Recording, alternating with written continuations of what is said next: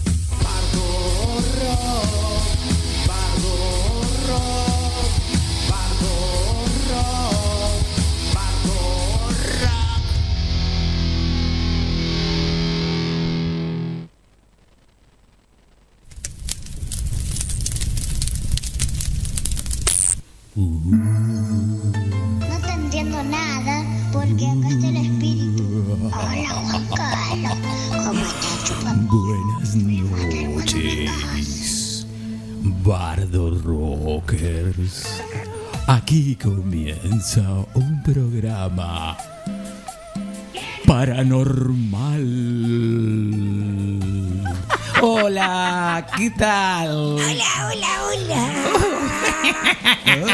Buenas noches. Buenas noches, sí. ¿Qué tal, Marci? Hola.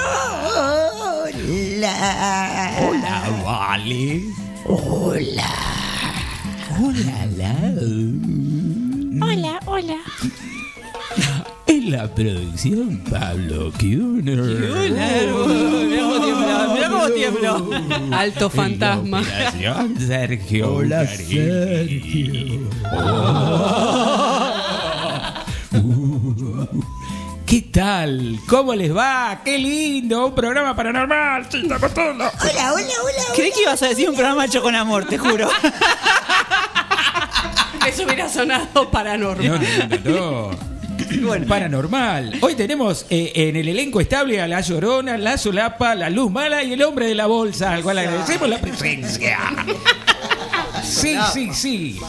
Este, ¿qué tal? ¿Cómo está el, el clima afuera? Ah, está lloviznando. No. Es una noche lúgubre. Igual hace como dos semanas que me está amagando que va a llover, pero no pasa nada. Muy Hollywood, es muy peli de Hollywood. Uh. Amaba que va a llover y nada. Esa. ¿Y, cómo- y cuáles son nuestras redes para comunicarnos? Sí, comunicar, sí. Arroba bardo.rock, bardo rock en Spotify, bardo rock en Facebook y fantasmeando en FM Fénix 100.3. Sí, es la la 100.3 de Martínez. Y. Uy, ruiditos, hay Se ruiditos. murió alguien, no. pasó, por favor. Ay, Sí, tengo ¿eh? miedo. Sí. Eh, Oye, para. ¿Tenorio? ¿Está ahí usted? ¿Te acabo de miedo? Eh, hola, ¿qué tal? ¿Qué tal? ¿Cómo les va? Vamos a ponernos a tono.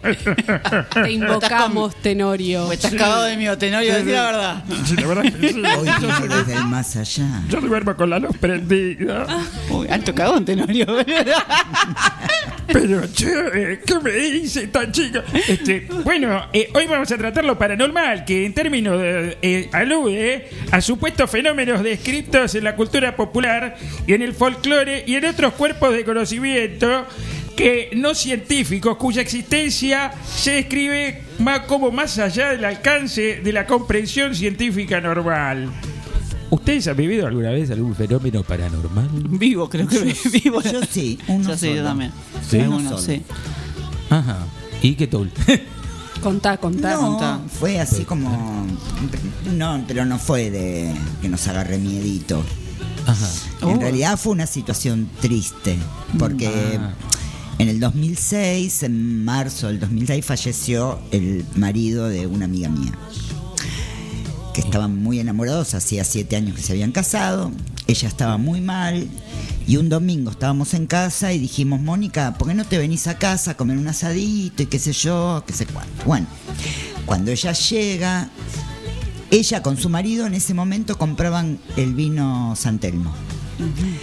Cuando llega, me dice, traje media botella de vino, no, no tenía más en casa, está todo bien, le dije yo. Entonces nos fuimos al quincho, estuvimos haciendo un asadito, nos tomamos esa media botella de vino. Cuando se termina, le decimos a mi hijo, anda a buscar otra botella de las que habíamos comprado nosotros en el supermercado. Entonces Federico va a la cocina y arriba de la mesada encuentra una botella de San Telmo cerrada. Ah. Ustedes no la habían comprado. No, nosotros no comprábamos San Telmo. Entonces viene Federico y dice, "Eh, acá está. Y le dijimos, pero esa botella. Bueno, llegamos a la conclusión que. Ricardo estaba con nosotros. La botella. Pero Ya. sin Claro. ninguna duda, Sí, ¿eh? sí, sí, sí, Fue- claro. cosas. Pero no fue así como de miedo, fue así de tristeza o decir, o no, al revés, fue un momento de decir, wow, está acá con nosotros. De reflexión, en realidad. Sí, total. Pero fue la única vez en mi vida que tuve así una situación paranormal. Mira. Uy, yo tuve varias. Yo también. Sí. Varias, varias. Entre tantas, eh, después de fallecer mi nona, que era una persona a la que yo era muy unida, eh, en mi casa eh, se empezó a sentir aromas de flores muy fuerte, que dicen que se Sí, sienten sí, aromas de fuerte. eh, de flores muy fuerte y mm, se abrió una de las puertas de una habitación, una puerta muy pesada que no había viento, nada, estaban todas las ventanas cerradas, sentí aromas de flores y se abre la puerta de mi habitación como si la hubiera abierto alguien. Entonces yo Ah. pensé, viniste a, a- a- a despedirte, a saludarme una última vez. Esa una de tantas, muchas tuve, muchas. Con mi prima Dana que está escuchando la radio. tuve muchísimas. Yo conocí una, una señora que habitaba una casa acá en la zona de Olivos, una casa antigua, y cuando llegó ahí, este, ella no tenía problema, al igual que mi hermana, que hace no mucho tiempo que me dijo que ella veía gente apoyada en los marcos de las puertas en una casa que vivimos cuando ella era chiquita y me lo contó recién hace poco. Apa. Sí, sí, sí. Y siente apariciones y eso. Pero esta señora este, empezó a escuchar ruidos a la noche que subían y bajaban las escaleras. Y resulta que era una, una fantasma que quedó en la casa. Y la mía, según lo que me dijo, le, le propuso, bueno, vamos a convivir, entonces dejá de hacer quilombo todas las noches porque no estaba... Hace quilombo de Cuando día. me lo contaba yo estaba temblando, ¿no? Te voy a decir, viste, tipo que yo Vamos convivir. en el fondo y me acordaba de eso y no, no quería ir a dormir. Después que me lo contó. Pero sí, sí, sí, le puso orden a la a esta mujer que quedó ahí. Bueno, mi prima es como tu hermana. Hay gente que es mucho más perceptiva Claro. Sí. Claro. Sí. a un montón de cosas. Yo les cuento una así cortita. Dale. Eh, cuando tenía 13 años, falleció una compañera en el colegio. Le hacían bullying. Yo después mm, me di cuenta que le hacían bullying. En ese momento era como que no te dabas mucho cuenta de las Que estaba muy naturalizado todo. Claro. Y bueno, fallece la piba. Y todas las pibas que la odiaban se hicieron amiga de la mamá y le empezaban a usar las cosas. Y yo decía, che, loco, la madre estaba mal, le, le dejó dar anillitos, qué sé yo. Bueno, empezaban a usarle cosas. A los 15 días más o menos, en la clase de educación física, todos la veían a Lorena. Yo no la vi. El grupito ese que, Sí. que era el que la, la hostigaba, le dice, che, ¿la viste a Lorena? Yo no la vi a Lorena. Pero fue, fue raro, eran como cuatro, las cuatro la vieron en, en- así en que ella había pasado y yo no. Entonces dije, Voy a uy, hacer su loco. peor pesadilla. Bueno, esa es como No se jode, cerrar la gente. mesa, la- el karma o no. Ah, totalmente. Súper súper zarpado. Carne. Ah, Carrie, sí. ¿Cuánto que ¿ves? hay, eh? Sí. Que en cine de barrio hay un cine Sí, resumen, pero historial. Sí, sí, tenemos sí. que hacer un historial de lo, de lo paranormalio. Bueno, Stephen King. Tenemos como dos meses. Uh, sí, sí, ¿no? Sí. Este, ¿qué tal un poco de música paranormal?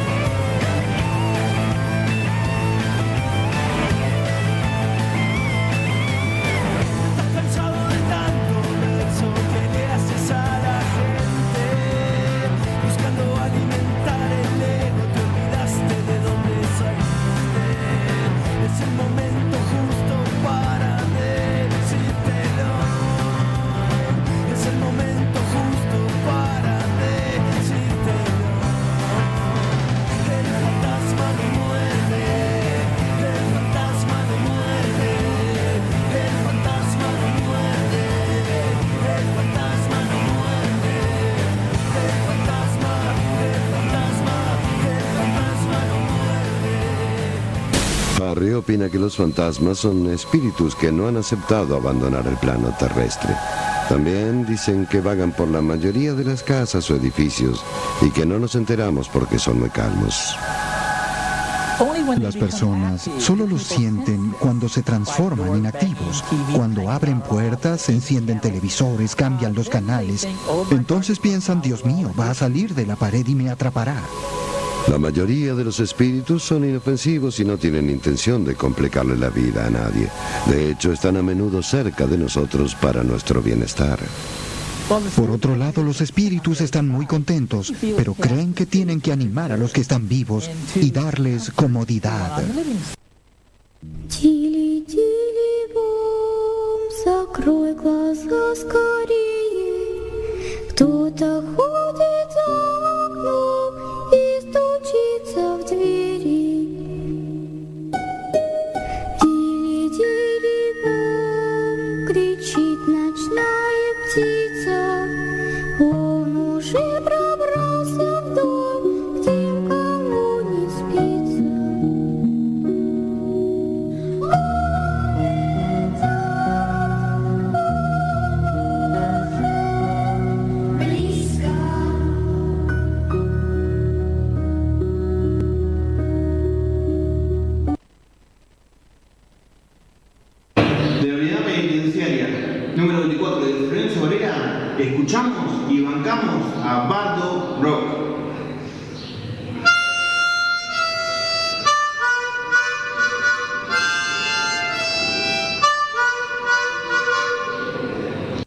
escucho bardo rock. Yo banco a bardo rock. Yo escucho bardo rock. Aguante, bardo rock. Bardo rock. De la pluma a la púa.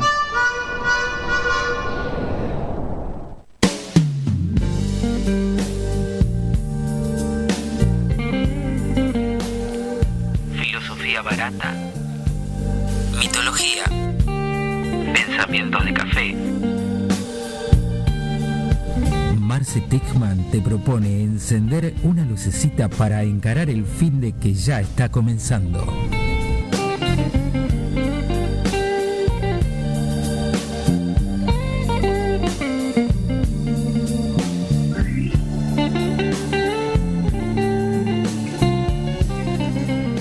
Ay, bueno, qué lindo, qué lindo día, bien, bien fin de semana con lluvia. Esta vez sí, ¿eh? Por favor, que se venga una lluvia eléctrica. Oh, hace más frío. No, nos metemos a ver. Que se defina, porque a mí Claro. los grises no me gustan. Pero una lluvia dale, tranqui, la tampoco la boludez. Hay gente que no le viene bien la lluvia. Eh, no, es verdad. Uno que está calentito en su casita y en su sillón y su televisión con Pero que pare, Netflix. parecemos Londres.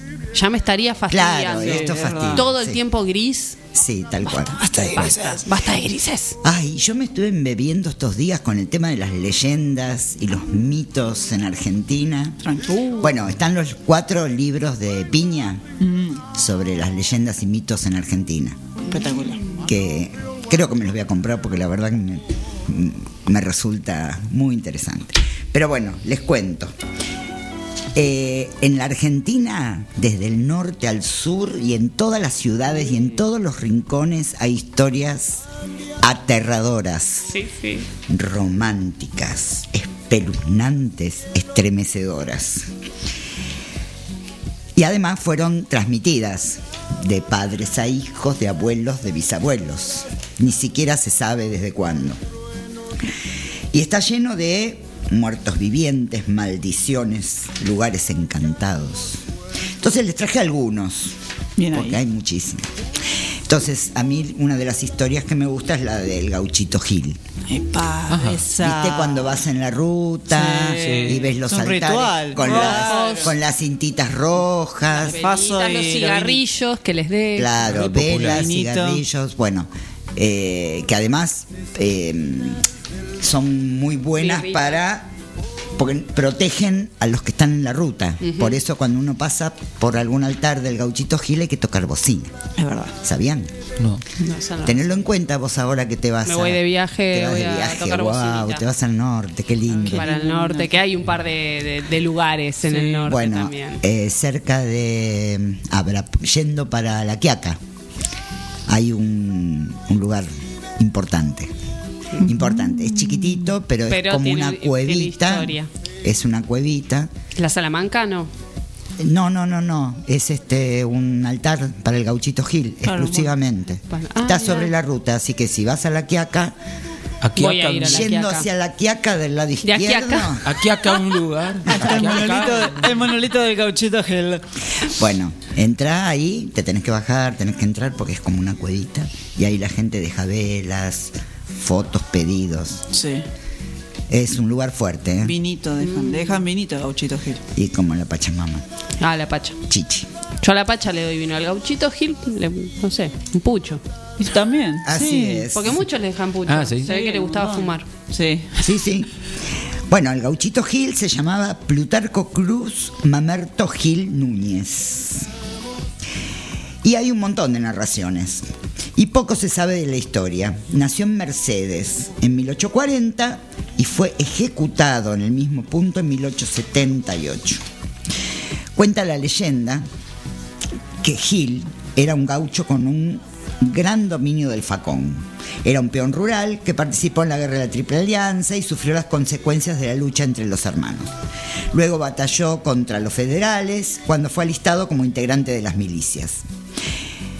Un buen día, el dios guaraní Ñandeyara se manifestó en sus sueños y le dijo, no quieras derramar sangre de tus semejantes. Desde ese momento, el gauchito abandonó el ejército. Su deserción lo condujo hacia su sentencia de muerte. También fue perseguido por conquistar a una mujer que había sido cortejada por un comisario local. Gauchito Gil fue capturado y colgado a un árbol de espino. Se cuenta que antes de su ejecución, el gauchito Gil le dijo a su ejecutor, reza en mi nombre por la vida de tu hijo. Cuando el verdugo regresó a su casa, descubrió que su hijo estaba muy enfermo. Entonces hizo caso a las palabras de Gil y rezó en su nombre. Y su retoño se curó. Después de este suceso milagroso, el homicida de Gil rindió culto a su cuerpo. Entonces se construyó un santuario que es visitado por muchos de sus devotos.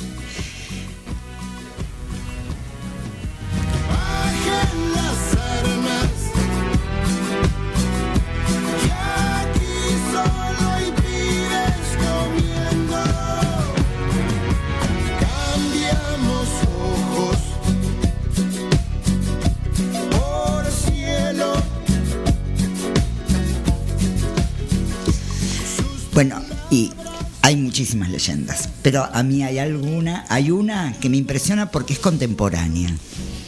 A ver. Que son lo de las hamacas de Firmat. ¿Escucharon hablar de Sí, las hamacas de. Firmat? ¿Vieron videos? No, yo Sí. no. Ah, es increíble. Resulta que en junio del 2007, en una localidad santafesina, que está a 100 kilómetros de Rosario, un niño vio algo raro cuando iba cruzando la Plaza Manuel Belgrano. Se acercó a los juegos que acababa de instalar la municipalidad y se encontró con un fenómeno que revolucionó a toda la ciudad durante varios años. Una de las tres hamacas de ese parque se columpiaba sola. No había nadie escondido, no había truco. El chico sacó su celular, filmó lo que pasaba y nació la leyenda le- de la hamaca de Firmat. Después búsquenlo en YouTube, es impresionante. Resulta que durante todas las semanas siguientes la ciudad quedó impactada por el suceso. Todos tenían una hipótesis, todos querían verlo. El misterio se extendió al país y más tarde a curiosos y especialistas internacionales. Con el tiempo pasó verdaderamente de todo ahí en Firmat. Se robaron una hamaca, colocaron un cerco en el juego, construyeron una réplica, se filmaron documentales, se escribió un libro. Cada tanto algún nuevo video suele aparecer en las redes sociales. Las hamacas fueron colocadas el mismo año del hallazgo. Fue en la previa de la jura de la bandera que hacen los alumnos de cada año en la plaza. El fenómeno nunca cesó. Hubo todo tipo de explicaciones. Hoy día, ¿eh? Algunos recuerdan a un chico que murió en un accidente muy cerca de ese lugar. Otros buscan refugio en la lógica racional, los vientos, alguna atracción de una línea subterránea, un campo magnético o fuerzas no mensurables de una antena de telefonía celular. Se cuenta que vinieron de un programa de televisión de Estados Unidos. Afirman que hicieron actos en la plaza diversos candidatos en campaña. Dicen también que algunos timberos pasan por la hamaca antes de ir al casino. Pa' que les dé suerte. Es buenísima. Esa sí que, esa sí que te la compro. Los yankees cualquiera. No, los Yankee no. No, no, vinieron. Go home. Claro, Yankee sí, go yo home. digo, No, el pero FBI, aparte- la CIA. Pero además hicieron, ahora les cuento los estudios que hicieron y no pudieron descubrir nada. Hasta algunos juntaron arena de abajo de la hamaca para ponerse en el cuerpo y curar dolencias. Y ya que estamos. Hombre, Firmat Producciones. Agarramos todo. El documental norteamericano trajo a tres especialistas que se propusieron desechar el mito de una serie de- en una serie de pruebas. De la Universidad de Massachusetts. En la primera colocaron un hilo. No. Un hilo que unía a la hamaca con uno de ellos que estaba de atrás de un árbol. Ah, me muero cual dibujito animado. Claro, entonces filmaron para ver si eso podía ser, pero no, porque en la filmación final se dieron cuenta que el hilo se veía. Claro. Tachado. No, boludo, total. Danza tenés que usar. Después hicieron una réplica de la hamaca original No, y la pusieron al lado Je. para empujar a ambas a la vez y ver qué pasaba. Y de ahí a la estratosfera. Gente que está muy al pedo. Al pedo, tal cual. El columpio original siguió moviéndose mucho tiempo después que la réplica. Desechado. Claro. Dijeron, che, yo no, te voy a, Claro. no te voy a favorecer, boludo, dale. Tal cual. Y la otra prueba que hicieron, eh, realizaron. A ver. Uh, apa, apa, apa, apa. Ahí se viene una. Atajate, Bardo Rock. se viene una fuerte, Rock. eh. Aislaron cuestiones ambientales con una carpa instalada sobre la hamaca. Luego, con un ventilador gigante, intentaron replicar las condiciones del viento y se dieron cuenta de que la hamaca en cuestión era más ancha que las otras dos y que, dada determinada velocidad del viento, se movía exactamente igual que en el video del que dio la vuelta al mundo. Llegaron así a la simple conclusión que la hamaca se mueve por una combinación de factores ambientales. Mentira, se llevaron un ventilador a lo bardo rock, ¿viste? Y voy a leer la última, que es el espíritu de la dama blanca. ¿La escucharon esa? Bueno, la- eh, un día vamos a ir a Santa Fe a visitar a las hamacas. a la Sí, hamaca. yo me quiero ir a macar ahí. A ver, producción, por favor. un A ver, producción, a ver, productor. A ver vamos. si, a ver si voy más, más rápido que el espectro. A ver si llevamos el ventilador para el más rápido que el espectro. Bueno, esta es una historia cortita del cementerio de la Recoleta. Dice que los vecinos del cementerio de Recoleta todavía recuerdan cuando un joven conoció de madrugada a una muchacha en un bar de la zona. Comenzaron a hablar discretamente en la esquina de un bar hasta que, embriagados por la noche, se despidieron en una calle cercana al cementerio. Después de que él le dejara su chaqueta al ver que ella no paraba de tiritar. Al día siguiente, el chico enamorado preguntó a un guardia de seguridad si conocía a una chica que vivía por los alrededores y que vestía completamente de blanco. El encargado de seguridad lo llevó directamente al interior del cementerio donde le mostró la tumba completamente blanca de una joven. Era la hija del famo- famoso escritor Enrique García Belloso, quien falleció a la edad de los 15 años fruto de una leucemia. Lo más asombroso fue cuando el joven encontró su chaqueta colgada de la valla que encerraba la tumba. There's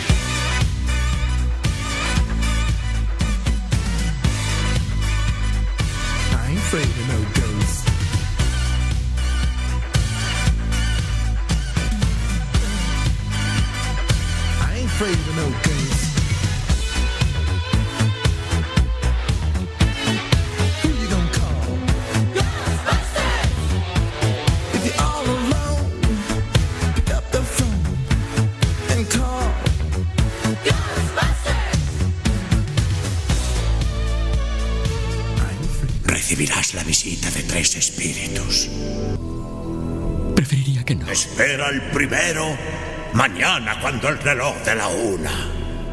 ¿Qué tal si vienen juntos y así acabamos antes, Jacob?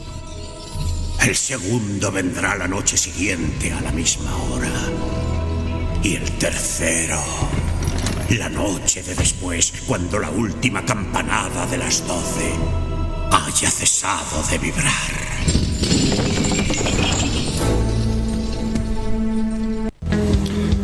Nombre es Javi, Javi Galvani. Eh, como músico, como escritor, yo escucho y yo banco a Bardo Rock. Un abrazo. Hola, ¿cómo están? Yo escucho Bardo Rock, yo banco Bardo Rock. Yo banco a Bardo Rock. Yo escucho Bardo Rock. Bardo Rock, De la pluma a la púa.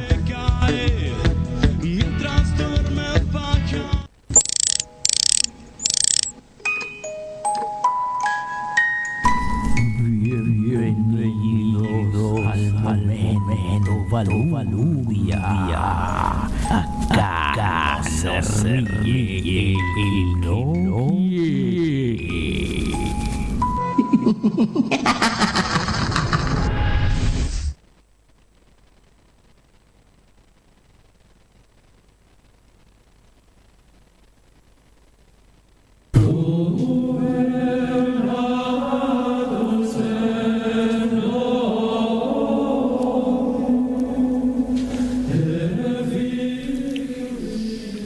y santas, que el Señor os bendiga.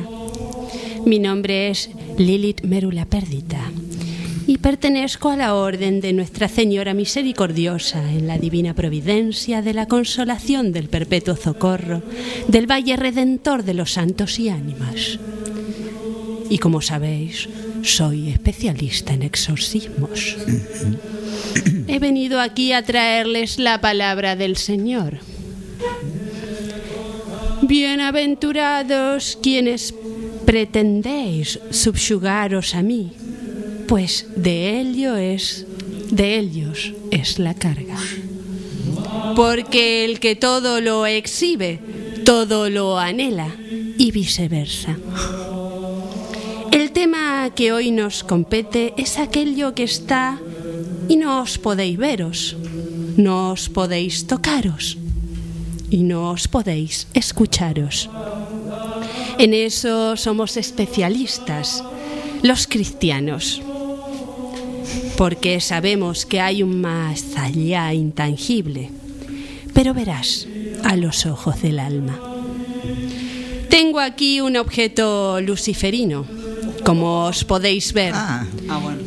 Este objeto pertenecía a un hombre poseído por el mismísimo Belcebú. Este hombre emanaba aromas pavorosos, evitaba el agua, solo ingería alcoholes y se sentaba horas frente a una pantalla. Pero antes de, determinarles, relatarles la historia detrás de este objeto mefistofélico, quisiera leerles un pasaje de la Biblia. El Evangelio según Astío, capítulo 24, versículo 7.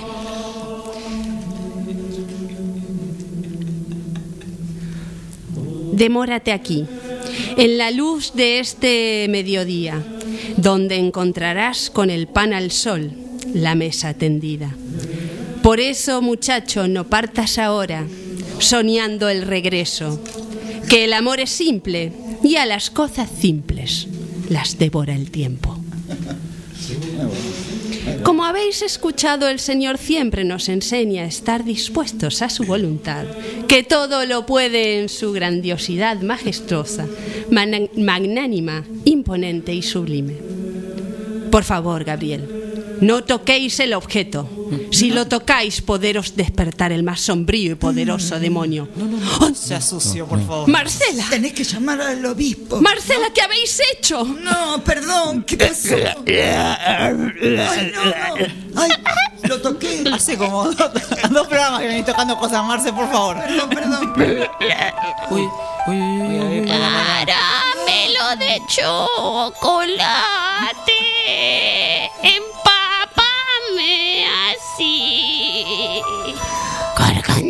Amigos nuestros. ¿No anda el audio? ¿No anda el audio, Norberto?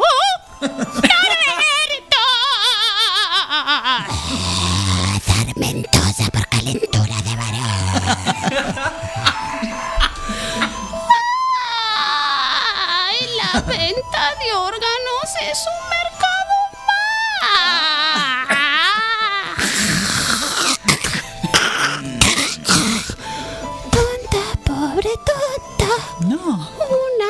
adora. Se metió ella también. Suripanda. Suripanda. Suripanda.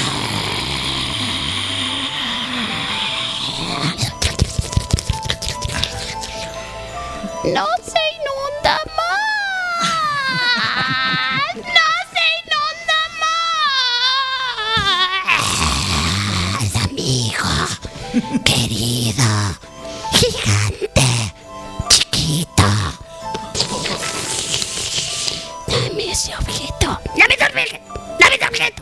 Ese objeto. Dame ese objeto. Dame ese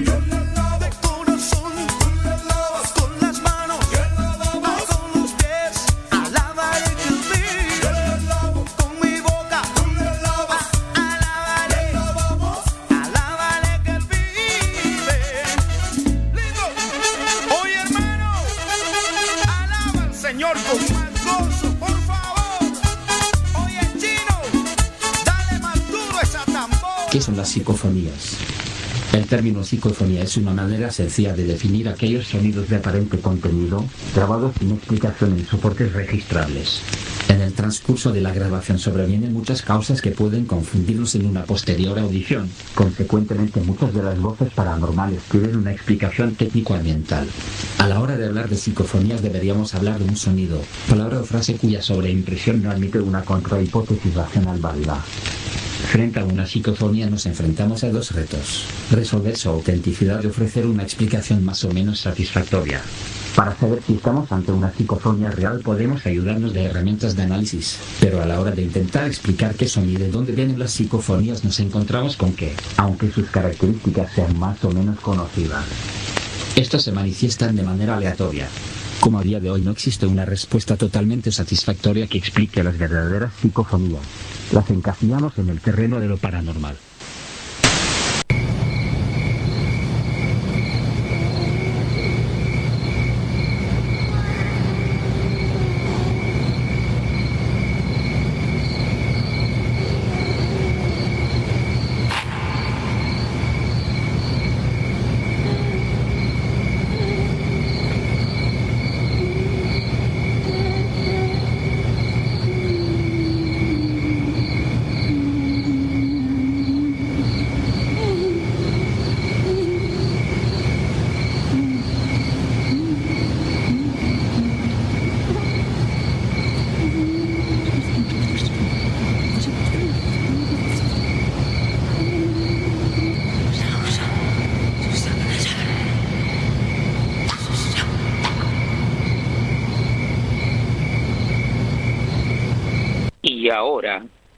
Cine de Bardio, aquí, en Bardo Rock. Hola a todos. Eh, hoy vamos a hablar un poco de alguna película y no sé por qué sale esta voz. hola, hola. Y, y algunas series. Voy a empezar con La Dimensión Desconocida. Año 1959. Sí, sí.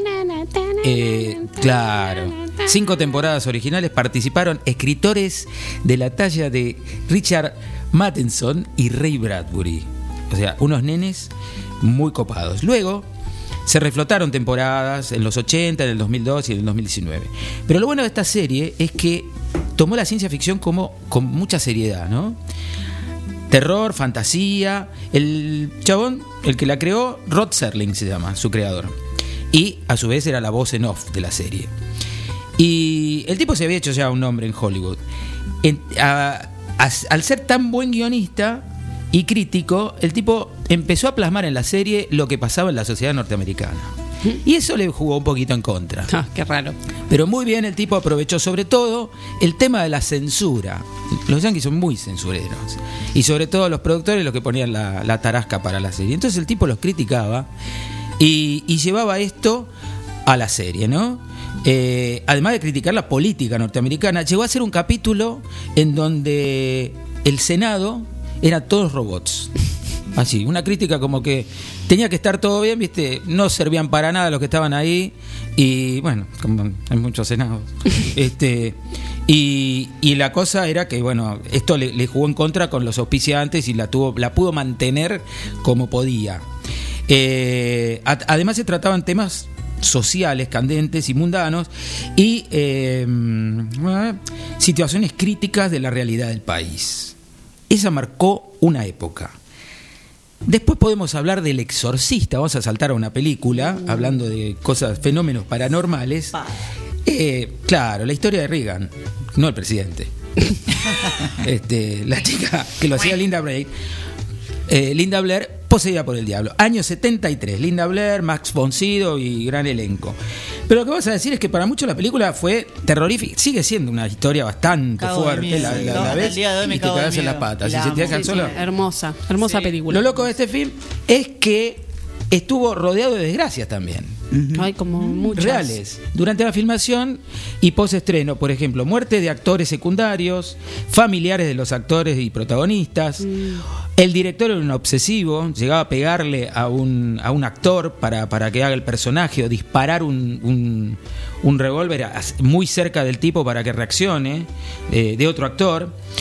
Y bueno, y ¿Cómo no van a morir? lesiones, lesiones tanto de Linda Blair como la que hacía de Helen Bernstein, que era la, la- la que hacía de la mamá. En un momento la, este, una lesión que le quedó a la, a la que hacía de madre porque la sí. empuja así y cayó y viste, tampoco, tampoco se hicieron cargo de la cosa, ¿no? Y la más curiosa de las anécdotas es la que en su estreno en Italia, en Roma, el cine estaba cerca de una iglesia del siglo XVI. Cuando estaban todos esperando para entrar a la Van Premier, eh, se desata una tormenta terrible. Y esta iglesia tenía unas cruces muy grandes arriba. Cayó un rayo, No. se escuchó estando dentro del cine que un estruendo terrible. Cayó un rayo, quebró una de las cruces y Ah, cayó bueno. al suelo. No mató a nadie, pero la cruz se estrelló en el piso. Pero bien podría haber Sí, sí. Así, bueno.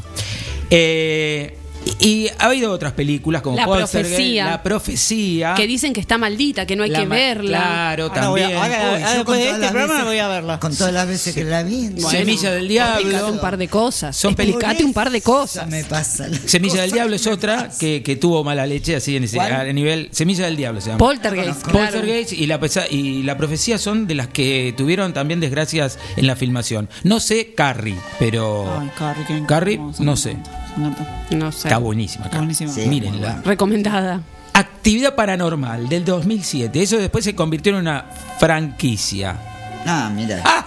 No le gusta al productor. No le gusta al productor y al operador. Escúchame es. bien que acá al productor está diciendo que no, acá el, Los operador, dos. los dos dicen que no. Pero son películas que marcaron como una manera distinti- distinta de filmar, como Claro. Proyecto Blair Witch. Sí. En Eso. primera Sí, persona. Dicen que sí, bueno, sí y no, dicen sí. Porque y se no. presenta como un No le gusta documental. tampoco a Sergio.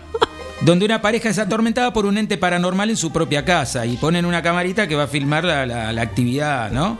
Este, al mismo estilo de otro film que vos nombraste, ¿vale? El proyecto Blair Witch, que está basado en grabaciones amateurs y que relata la historia de tres jóvenes cineastas que desaparecen mientras caminaban por unas colinas, por las colinas negras de Maryland. eh, en el año 94 para filmar un documental sobre la leyenda local conocida como la bruja de Blair eh, que no es linda. No, no, no. La peli afirma que los jóvenes no fueron vistos nunca más. Un año después apareció su equipo y este metraje fue encontrado y es lo que se presenta como la película en sí. Es impresionante. Bueno. La que juntaron La que filmando. juntaron Sí. con la paleta, ¿no? Sí, sí, sí, sí. Después vamos a hablar de Twin Peaks. Es una serie de David Lynch, vuelvo a nombrarlo, parece que yo tengo un... Me tiro unos mangos, el David Lynch, porque siempre lo nombro. Es un amorío ahí. Twin Peaks. Del 90 al 91, dos temporadas y después, en el 2017, se reestrenó una tercera temporada. En un pueblo ficticio, Twin Peaks, eh, mataron a Laura Palmer. Así es la cosa. Pero ¿qué pasa? Apareció flotando en el río envuelta en plástico. El agente que se hizo muy famoso del FBI, Daily Cooper, eh, llega para resolver el crimen. Y de ahí en más, lo que parece una cosa muy simple, ¿no? Mataron a Laura, hay que averiguar quién la mató. Este, el policial pasa a ser una de las pioneras en lo paranormal, porque desde la trama, la trama está basada en sueños de, de David Lynch. Y los sueños son los que lo ayudan al detective de la ficción a resolver el caso. Él seguía por los sueños. Desde ya la trama está, bueno, eh, basada en eso. En especial hay cosas como resolver el enigma del bosque profundo, la incógnita de la habitación roja, o la guarida de Bob, un ente maligno que ronda a los personajes desde el principio, o la sala de espera de la logia negra, una realidad paralela que tiene desconcertado al FBI. Eh, Hay que tener desconfianza. Claro. Y de ahí, de ahí brota, por ejemplo, los expedientes X, porque desde Uh, los actores de los expedientes Pero X también participaron en Twin Peaks. Y hay como una similitud con el agente Mulder y Scully. Scully. ¿no? Una de las series más influyentes eh, en lo fantástico y paranormal. eh, porque uno es el elegante y sardónico, incrédulo, marginal, es el, el sargento eh, Mulder, y Scully, ella es escéptica, muy inteligente y analítica. Pareja detectivesca que roza a Sherlock Holmes y Watson o al Van Helsing. ¿Y Uh. qué tal si Los Vengadores, una serie que es para Sí, reflejar también? linda. Nada Este, que tiene que ver con la película, gente. Aclaro.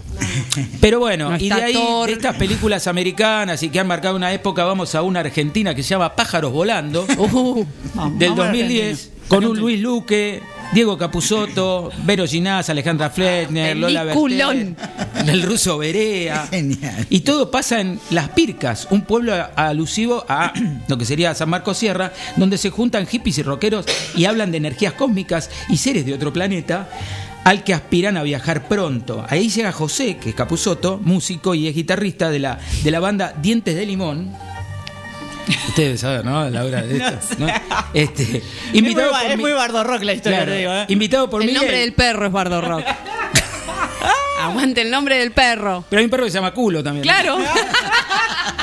Invitado por Miguel, que es Luque, ex compa de la banda, y allí Miguel le cuenta que habla con extraterrestres y que fue abducido y que planean un viaje en plato volador. ¿Estás bien? Sí. El espíritu de Marcela. La banda ficticia Dientes de Limón está integrada por Héctor Stark, de Aquelarre, Ciro Fogliata, Willy Quiroga y Rodolfo García. Además participan en la peli Miguel Calantilo, Claudia Puyó y Miguel Zabaleta. Vamos a la música.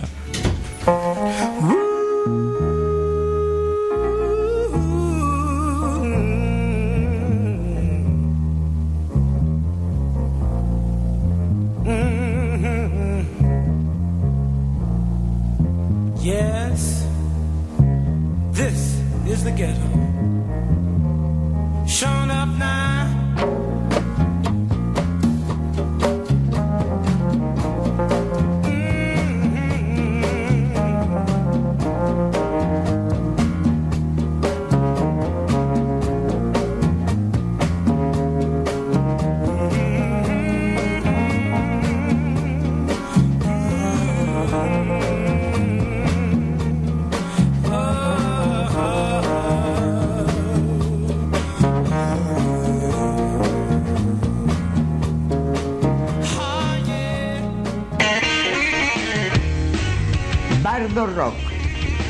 Pluma a la púa. Escúchanos desde y cuando quieras por Spotify.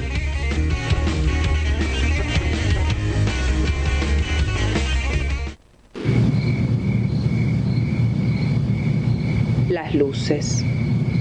Esta historia me la contó una chica de unos 16 años y no le sucedió a ella, sino a su madre, una española que emigró a Alemania para buscarse la vida, teniendo que alquilarse una casa con su joven esposo que apenas tenía comodidades.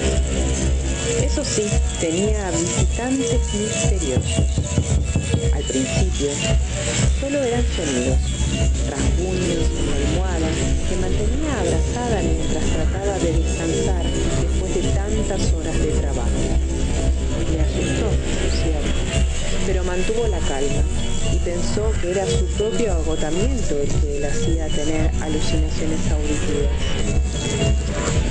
Los rasguños en la cama no son tan inhabituales, ¿no? Muchos los hemos oído. Son visitantes que quieren comunicarnos que están ahí también, que no estamos solos. La joven vivió con esa experiencia unos días y terminó por acostumbrarse. Pero una noche ocurrió algo terrible. Estaba tumbada en la cama, descansando. Su marido estaba afeitándose en el cuarto de baño. Y de pronto, unas lucecitas de un tamaño algo mayor que el de las canicas, blancas, azuladas y brillantes, comenzaron a salir por debajo de la cama. Subieron, ascendieron hasta ponerse encima de ella y bailaron. La chica las miró estupefacta, tragó saliva y respiró profundamente. ¿Qué era aquello? ¿De dónde salían? ¿Qué las producía? Y entonces las luces comenzaron a bailar con movimientos más bruscos y una poderosa fuerza salió de ellas. La chica notó esa fuerza en puñetazos y patadas invisibles que la golpeaban y estampaban contra las paredes. Gritó y su marido se cortó con la gileta. Cuando él iba a salir, la puerta del cuarto de baño se cerró de golpe. La joven española, emigrante, sufrió una paliza que la dejó destrozada y no pudo hacer una denuncia porque ¿en qué comisaría iban a escuchar semejante historia sin echarse a reír? No volvió a ocurrirle porque volvió a España entre lágrimas y terrores. Durante años jamás contó la historia y cuando lo hizo fue para contárselo a su hija, mi confidente, quien me confesó que su madre no podía hablar del tema sin echarse a llorar y temblar. No es para menos. Su hija también lloró al contármelo.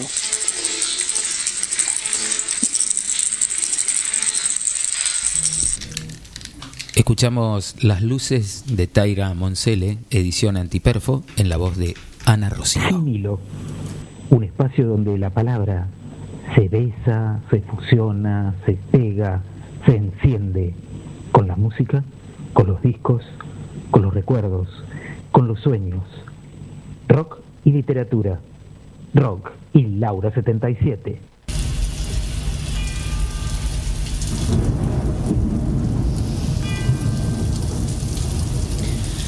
Bienvenidos a este sin hilo de hoy. Antes que nada, este, les quiero hablar a mis fans. Eh, son 21 y 53. Estoy saliendo al aire. Sí, eh, Kuner, le hablo a mis fans. A, lo- a los bots. A los bots que me siguen. Bien, hasta el fantasmeo. Bueno, eh, vamos a arrancar. Necesitaba decirlo, por favor.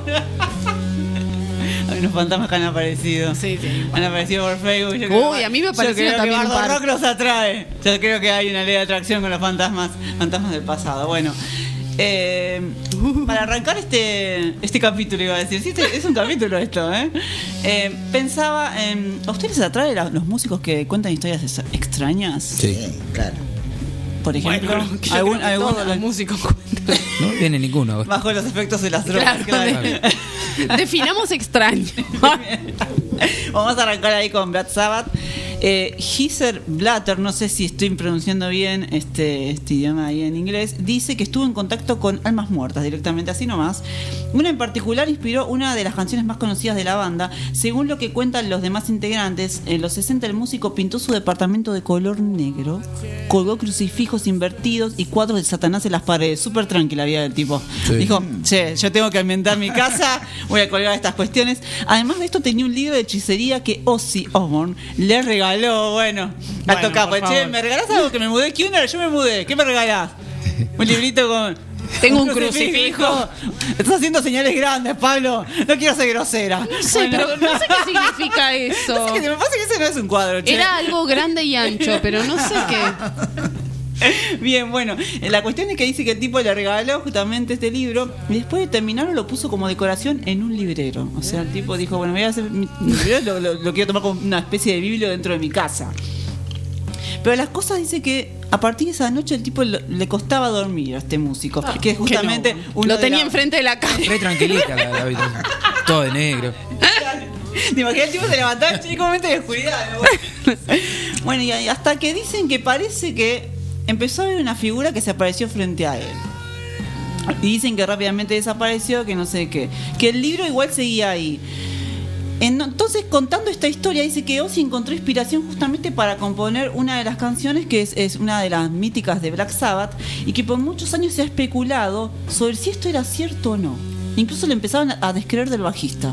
Eso también es interesante, porque generalmente cuando alguien cuenta una historia de estas, ha pasado, dice, che, vos estás inventando, es verdad lo que estás diciendo, bueno, ahí se puso entera de juicio esto, igual salió un temazo, que justamente forma parte de uno de los, de los discos de Sabbath.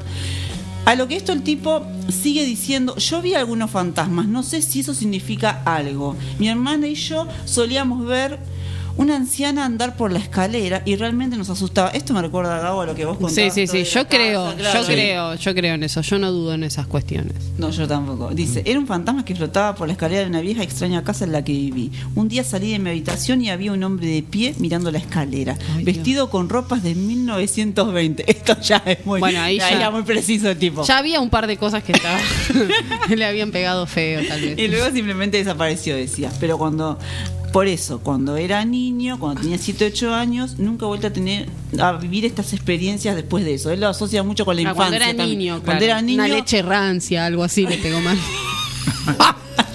todo lo que pega mal, ¿no? Bueno, de ahí nos vamos a Slipknot. Esta primera parte de Siniro la vamos a dedicar a los, a los varones del rock, porque después vienen las chicas en otra parte. Y las chicas también estarían muy, vale. más muy Aguanten, asociadas con la intuición. Yo creo que todo, todo este Siniro viene justamente enlazado Estamos de todo. con- Una cuestión bastante, Sí, viste, sí, turbia, sí, así rock. Bueno, Slipknot ya de entrada asu- asustan con las máscaras. Slipknot la vimos, el- lo vimos el año pasado en Halloween, creo también, lo, lo contamos un poquito la historia de ellos, ahí se escucha un poco. Se dice que en particular el vocalista de la banda, Corey Taylor, contó en un libro que desde pequeño. Dije mal el apellido. No. No, Corey. Corey. Ah, ah, ah. bueno, acá hablando de fantasmas del pasado. Alto espectro. Humor interno. Solo para entendidos. Bien. Dicen que desde que era pequeño, para ser exactos, a los nueve años, volvemos ahí a la infancia, vio a su primer fantasma y que de hecho en la casa donde vive en la actualidad de repente se aparecen uno que otro espectro desconocido. Bueno, ahí volviendo un poquito a la realidad, puede ser que sientas que cuando te vas a lugares nuevos, sientas movimientos raros, por eso dicen que bueno, che, te mudás, haces una limpieza profunda. Sí, movimiento de cosas, muebles, la energía. Tenemos una experta en Feng Shui, las energías mueven. Por eso, este, es interesante ver, verlo de este punto también, ¿no? No solamente nos mudamos, sino que generamos otro tipo de energía. Generalmente hay que limpiar las casas porque siempre traen la energía de las personas que estuvieron antes. Es interesante eso también, saberlo Sí, sí, sobre todo. Exacto. Bueno, también se asocia que este, el baterista de la banda afirmó también haber tenido una experiencia inquietante en un sótano cuando sintió que algo lo tocaba y después nunca volvió a estar a bajar allí. No se ría del otro lado. ¿Cuántas veces has sentido que algo lo ¿Por qué tocaba? para mí todo tiene doble sentido? Para vos. No lo Bueno, sé. chicas, para yo sentí nosotros. una vez que me tocaron, pero yo me miré atrás y no había nadie. Claro. que- Yo Ah, sueño todo el tiempo que me me tocan. pasó, no, me pasó. no aparece nadie. Y dijiste, No. loco, ¿Cuándo me tocan? Por Hacete favor. presente. mínimo un ver. café antes. Ubicate. Y por, por otra parte, otro de los músicos dice que directamente se memetizó tanto con esta cuestión de lo paranormal que buscó fotos a ver si encontraba imágenes. Empezó a decir, bueno, voy a ver si puedo capturar imágenes. Y dicen que vio dos entes flotando cerca del termostato de su habitación que cambiaron la temperatura. Eso ya, eso ya es bastante raro de creer. Este, hasta- yo Hay creo que ente, pasar de esta vida a la otra para joder con el termostato de Claro, la habitación que- de una hay- persona. hay que ser muy jodido, heavy metal. Sí, sí, Ya sí. tiene que Hoy una eh, intensidad en vida para pasar al otro lado y joder con el termostato. Pero lo que dicen que, por ejemplo, ahí está, Pablo Kirchner jode, ¿sos lo que jode con el termostato? Todo, entonces dale, vos jodiste al limio, dale, hinchar. Pablo. Bueno, para algunos dice que este, estaba relacionado, lo llevó a, a pensar en que eh, él atraía cosas malas a sí mismo y eso se enfocaba en él. Atraigo cosas malas, listo, el termostato estalla o algo sucede.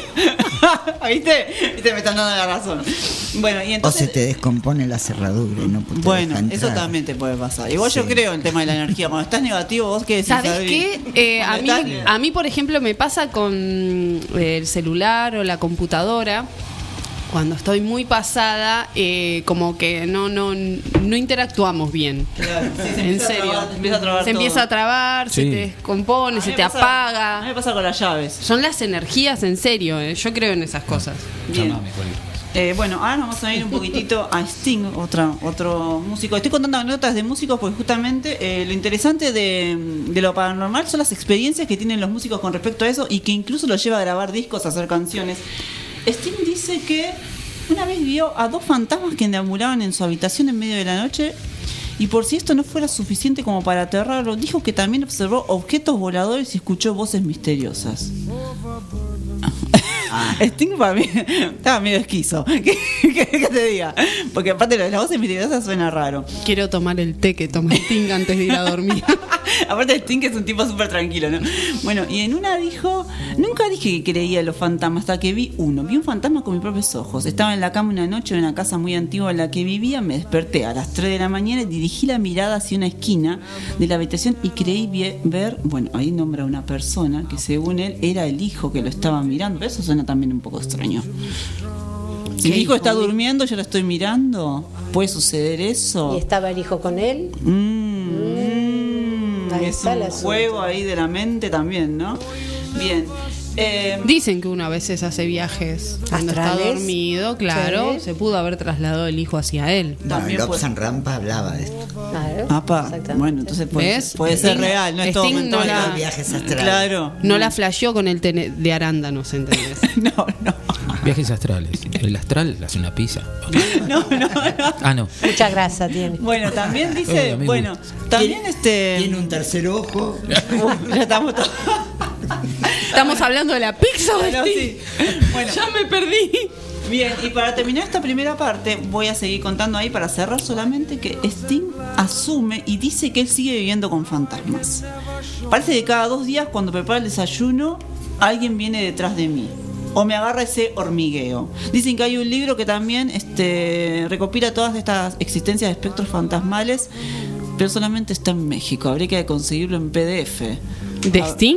No, de un montón De- de, de un de un montón de músicos Ah, de interesante. fantasmales. Así que bueno, ahí cerramos esta primera parte ahí con la anécdota de músicos. Vos si sos músico del otro lado y tenés algo de contar, Contalo. contalo por favor. Manda acá- mensajito. Acá en Bardo Rock, a ver si tenés alguna experiencia paranormal. Bueno, y ahí volvemos en un ratito. While there's a moon over bourbon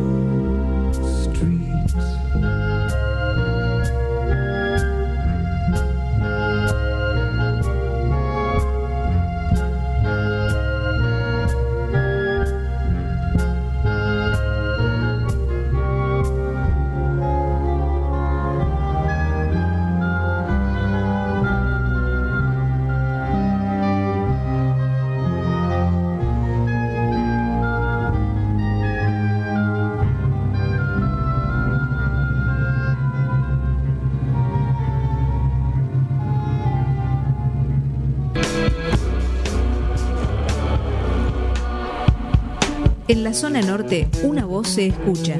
Es la voz del barrio. Tu voz. FM Fénix 100.3. La voz de tu barrio.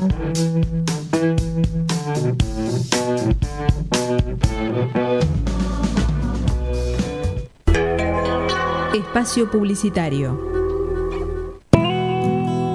Ahora PSI, el programa del Colegio de Psicólogas y Psicólogos de la provincia de Buenos Aires, Distrito 15, temas de psicología, salud y bienestar para toda la comunidad, con la conducción de Susana Fragazzi y Mariano Murachole.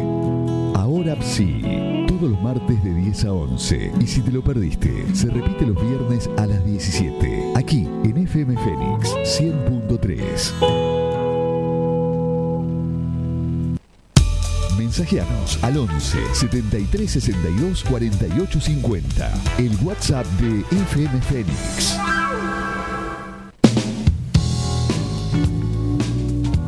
Kiosco de diarios y revistas Parada Avenida. Gran surtido en revistas nacionales e importadas. Fascículos coleccionables, reparto a domicilio. Parada Avenida en Avenida Santa Fe, esquina Rodríguez Peña, Martínez.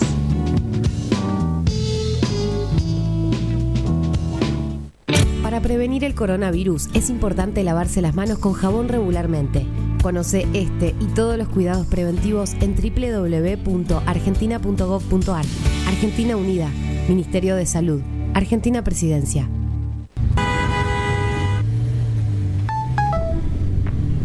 Che, cabezón, se bajó el gordo, loco. ¿No sé la gamba mañana para el partido? Ok, dale. No nos vaya a colgar, loco. Esta vez no, porfa.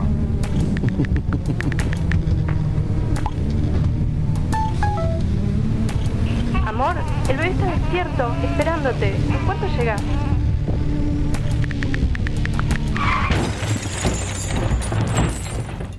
¿Recibiste el mensaje? El celular al volante mata.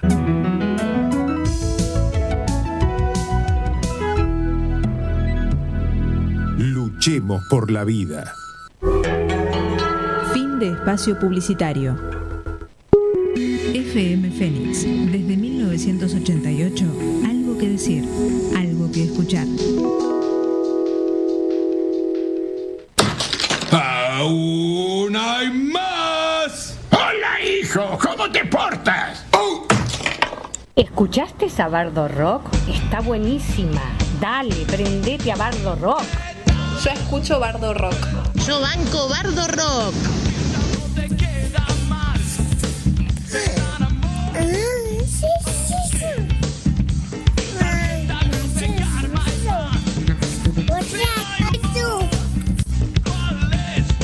Bardo Rock. De la pluma a la púa.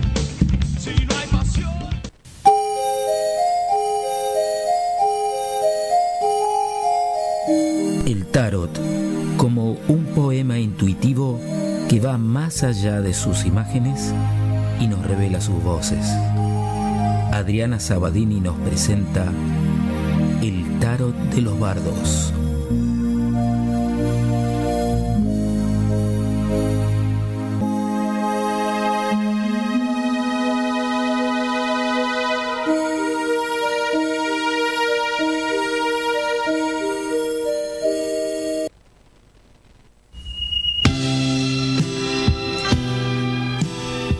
Hola, hola, ¿cómo les va a todos? Buenas noches, Pitonisa.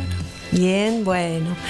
Em, yo traje en realidad, em, si vamos a sumar la- lo paranormal al tarot, es un juego peligroso. Entonces yo opté por el tarot de Hoyo Zen, que es más meditativo. Y, mm, y elegí una carta que se llama la carta de la mente.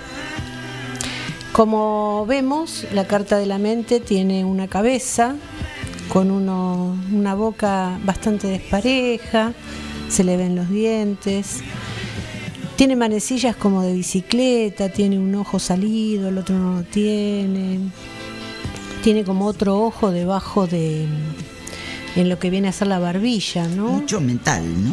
Sí, metal, todo metal. Esto, eh, yo les quiero leer lo que dice el tarot de Hoyo Zen, porque es bastante interesante. Tiene que ver, cuando dice del comentario, le voy a leer esta parte. Dice, esto es lo que sucede cuando olvidamos que la mente está hecha para ser un sirviente y empezamos a dejar que gobierne nuestras vidas. O sea, mirando la foto, esto es lo que sucede con nuestra mente cuando nosotros le damos cabida a la mente a que imagine todo lo que tiene que imaginar, ¿no es cierto? La cabeza está llena de, de mecanismos, la boca vocifera y devaría, desvaría, y toda la atmósfera que nos rodea está siendo contaminada por esta fábrica de argumentos y opiniones. O sea que la mente da cualquier cosa de lo que uno quiera, ¿no es cierto? Pero decís, espera, La mente es lo que nos hace humanos, es la fuente de todo progreso, de todas las grandes verdades. Si crees en esto, intenta un experimento. Anda a tu habitación, cerra la puerta, pone una cinta para grabar y conectate y concede- concedete el permiso de decir y expresar todo lo que hay en tu mente. ¿Qué pasaría? No sé, no terminé ni Esto dice, si, perme- si permitís eh, realmente que salga todo sin ninguna censura o control, te quedarás sorprendido con la cantidad de basura que arrojarás como si fueras, como si fuera un vómito. Pa. O sea que tenemos un montón de cosas que ni nosotros sabemos lo que tenemos, me imagino. ¿cierto?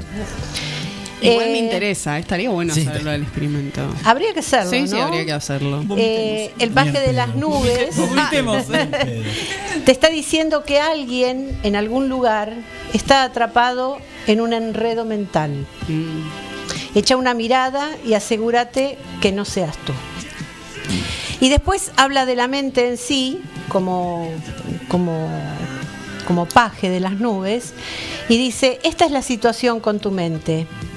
Veo manillares de bicicleta y pedales. Miren la, la, la carta si quieren Ah, y, ven- y comparen con lo que se dice, ¿no? Cosas extrañas, claro, que han eh, recogido, que se han recogido de todas partes. Una mente tan pequeña y no queda espacio para que se pueda vivir dentro de ella. Y toda esta basura sigue moviéndose en tu mente. Tu mente continúa hilando y tejiendo, te mantiene ocupado. Solamente piensa en el tipo de pensamientos que se suceden en su interior. Un día, sentate simplemente, cerrá las puertas otra vez y escribí durante media hora todo lo que te pasa por la mente. Y entonces comprenderás lo que quiero decir y te sorprenderás de ver lo que sucede dentro de ella. Es como si poco- liberaras potencial. Exactamente, es un poco repetir lo que decía el comentario, pero una es eh, escuchar lo que tu mente dice y otra es escribirla, ¿no? Sí, a Entonces, veces plasmarla, plasmarlo a veces un poquito más difícil. entonces dice, siempre está ahí en el fondo, está ahí constantemente, te rodea como una nube, de ahí el paje de las nubes. Con esa nube no podés conocer la realidad, no podés tener una percepción espiritual. Esa nube tiene que dejarse de lado, pero solamente conseguirás que desaparezca mediante tu decisión de dejarla. Sí. Estás agarrado a ella. La nube no tiene ningún interés en ti. Recuérdalo. Sí. Bueno, esto es lo que dice el tarot Oyosen. Me interesó mm, traerlo porque mucho de lo que nosotros estamos hablando hoy en día también puede pertenecer a estados mentales. Si nosotros nos ponemos a ver que tenemos, hacemos un, eh, eh, una, levi- una levitación, yo he conocido yogis que han levitado y no por eso son paranormales, no tienen efectos paranormales, simplemente lo hicieron bajo una gran meditación y su mente tan poderosa permitió que su cuerpo se eleve. Claro, así como es poderosa, como dicen las cartas, también te puede, o sea, puede ser tu propia cárcel, tu mente. Exactamente, Lo puede que ser pasa tu que me parece que efecto paranormal se lo llama todo aquello que la ciencia no, No puede, puede dar definir. una explicación. Exacto. Nada más que eso. Entonces Sí. la levitación, la ciencia no lo pudo explicar. No lo pudo Por eso explicar. dicen que es, pan- que es un efecto. Claro, pero nadie, nadie niega que puede, que puede ser mental. Porque por su- si uno hace una... Un, ¿Cómo es esto que se trasladan de un lugar al otro? El, Teletransportación. la, No. la teletransportación. Sí. Pensé que decías un viaje astral. Bueno, pero ha sucedido. Y, y- y eso Es lo vamos a, catalogar, a como paranormal. Sí, se cataloga paranormal porque la ciencia no lo pudo no lo probar. comprueba, exactamente. Pero nada más, no es que no es que la est- estamos defenestrando ese fenómeno. Claro, no, no, diciendo no, no. El, de- el decir que es paranormal es porque la ciencia no lo pudo Y lo, explicar. lo bueno de, la, de esta carta que te dice que la cabeza de uno es muy poderosa. Es muy poderosa la cabeza. Exactamente. Pasa que a veces está como eh, mal visto el que digan que es algo de la cabeza, porque te dicen, ah, son cosas que tenés en la cabeza. Sí, como que estás medio, estás se medio loquito, poco, ¿no es claro. cierto? Pero, Sí. Pero no Pero- es así, pero- es que la cabeza de uno es poderosa. No solamente la, pregunta- cabeza. La pregunta es, o sea, vos en lo, paron- en lo paranormal no crees. ¿O cómo lo ves? Creo y no creo. Pero si vos crees en la levitación o, o estás convencida, sí crees. Sí, por eso creo, pero no creo que sea tan a nivel eh, diabólico. Yo creo que es más mental. Pero no es No, que porque, sea- por ejemplo, uno, hablando del exorcismo, sí, eh, del exorcista de la película, uno podría decir, este, sí, se posesiona, entonces este, Los hace- demonios que hace entran en mover los cuerpo. objetos, Claro, hay una ¿no es entidad cierto? ahí, Entonces eso. está, está guiado hacia la entidad. Mm. Eh, no creo que sea tan así. Claro. Yo creo que es más, más mental. Y, y bueno, Lo que a pasa saber es que uno si- los mecanismos que tiene el- el- la cabeza que uno ni los conoce todavía. Si hay un más nosotros allá- no conocemos cómo actúa nuestro Claro. cerebro en Claro. totalidad. Si, Eso es si real. por fuera de nosotros existe un más allá, todo ese más allá que, que no conocemos genera ese miedo o esa cosa de... Exactamente, incluso hasta con la tirada de cartas, con la lectura de cartas, uno lee las cartas porque uno podría decir es magia, ¿no? Pero es un fenómeno que se mm, que se contradice porque a la vez salen las cartas y salen la lectura que tiene que salir. Pero la tarotista tiene que eh, le baja esa intuición, le baja esa información de, de- de- de- de arriba o de donde sea y, y uno puede seguir explayando la lectura hacia donde la persona necesita. Claro. Pero, Pero eso, es es a- una eso es más... Eso es a nivel energético también. Es todo a nivel energético, claro. porque sin energía no se mueve nada. El Reiki. ¿Cómo, cómo, cómo pe- podemos pensar que poniendo las manos con una persona transmitís energía? ¿Cómo se puede pensar? Porque es, es todo una cosa, me parece Claro. que es todo uno. Es todo... Lo que Eso lo pasa, escuché el otro juega día, mucho es la uno. intención ahí. La intención, La pero intención. la intención, como uno tiene el poder de decidir si está bueno o está malo, si le gusta el bien o le gusta el Claro. mal, o le gustan las dos cosas, Claro. entonces uno tiene ese poder eh, junto. Entonces uno también puede elegir. Eh, El famoso camino, de, ¿cómo es? El que dice la Biblia. Libre albedrío. El libre- El libre albedrío lo tenemos. El camino ancho y el camino angosto. cuento, yo les cuento, a mi consultorio no viene gente que no sea afín a mi energía. No pisan, no vienen. Yo tengo pacientes maravillosos. ¿Y, qué, ¿Y cómo lo definimos eso? Es también lo que vos otra vez. Claro. Exacto, Es energético. Exacto, es eso, es, es la energía. Por eso yo creo que está todo guiado en la energía. La energía va mucho lo de- lo- en cuanto a la mente también. Sí, sí, sí. La mente es, energía también. Claro. Pero eso, vuelvo al punto de pregunta inicial. ¿Eso no inhabilita que exista un más allá para Sí, dentro de esta lógica? Sí, habilita, habilita, ¿por qué no? No, No, no. podemos pensar que, que somos aquí, ahora y esto. Hay no, más, sí, yo igual creo muchísimo en, en- en otras dimensiones y ya me voy como un poco por a- supuesto, sí, sí, las hay. sucedió mucho las con la hay. pandemia. La pandemia dio a entender que, que aparte que frágiles que somos los humanos, Sí. hay algo más allá. Sí. Sí, Eso además dicen que hay, que hay vida debajo de la tierra también. Claro. Y bueno, son cosas que Muchos gusanos. son cosas que sí están, Sí. bueno, y, Oscuro, oscuro. y a veces hay fenómenos que uno no los puede Explicar. explicar, pero te, te pasan, Claro. te pasan. Sí, constante. Y cuanto más hablas sobre el tema, más te das cuenta que no sos la única o el único que Lo te que pasa es que la explicación que das tiene el límite de tu propia mente. Claro. Sí, totalmente. Sí, Esa y es la, percepción, y la percepción también, chicos, porque eh, yo no sé si puedo contar algo que me pasó una vez.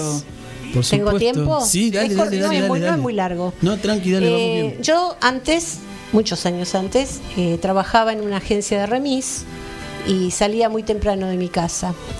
Y cuando salí, saqué el coche del garage, eh, sentí como una bruma muy pesada al lado mío.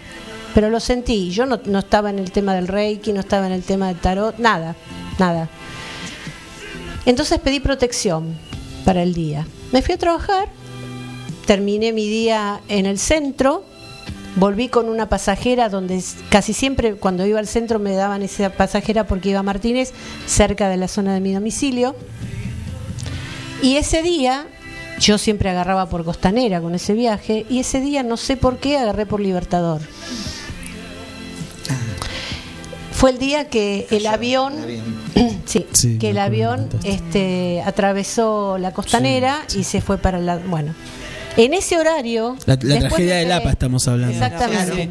En ese horario después me enteré que yo tendría que estar pasando por ahí porque eran mm, 8 y 50 cuando yo estaba retirando a la pasajera de la Facultad de Ingeniería.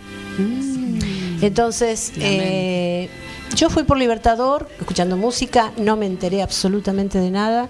Llegué a mi casa porque ese- encima era tan pobre que ni cable tenía, me acosté, no vi televisión, nada. La mañana, cuando vuelvo a trabajar a la agencia, estaban los televisores on fire y yo no entendía qué estaba pasando.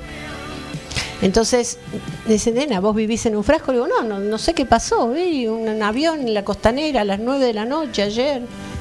Y después me puse a, pensar. ¿Qué hubiera pasado si Ay, Yo sentí esa no. bruma esa mañana cuando salí, que me envolvió. Algo te avisó que Algo vos no frío. tenías Sí, que- no vayas por ahí. No. Alguien, alguien me, me desvió.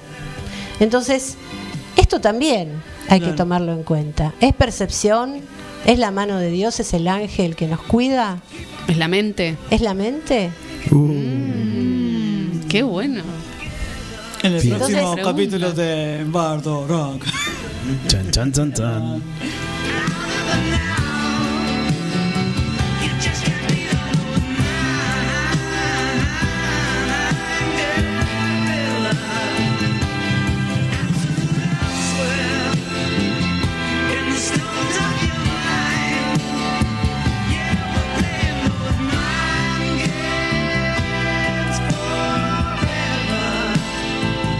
Disculpe, abuela.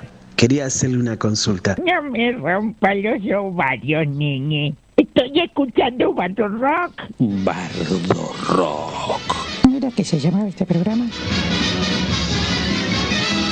Mira que se llamaba este programa.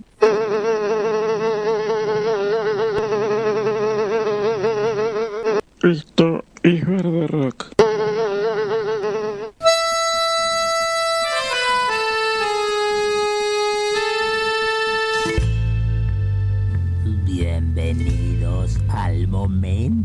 Momento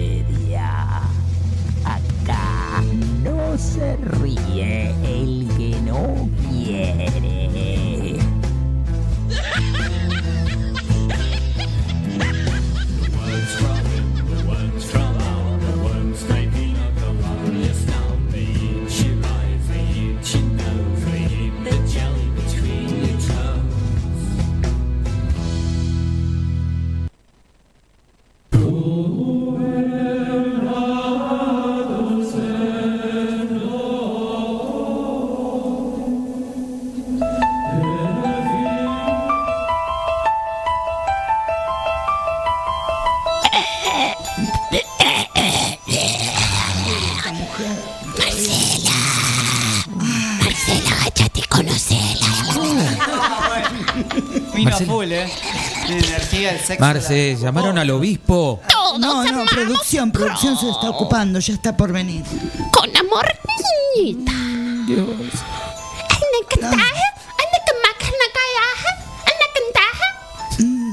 Alienígena. ¡Gabo! ¿Qué? ¡Cara de nabo!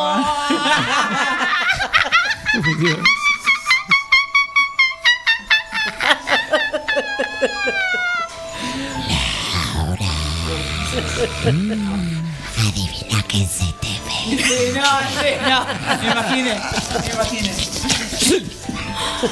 Adriana. Ay.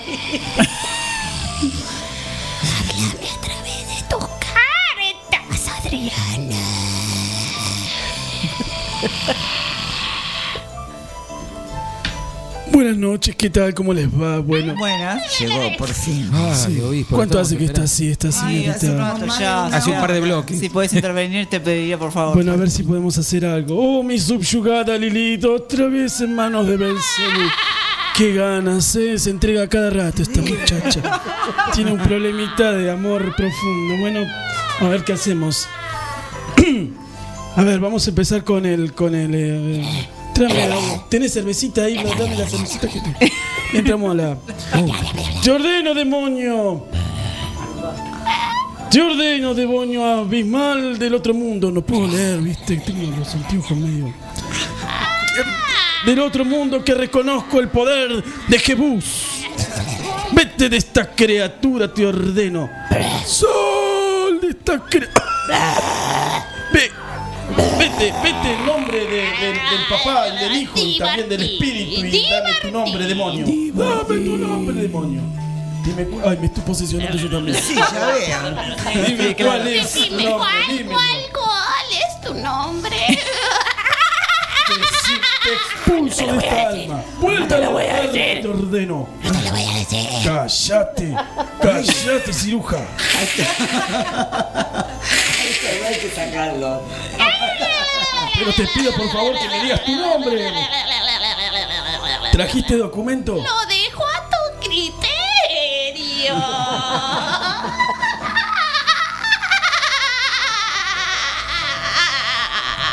Te ordeno que salgas, que salgas, demonio.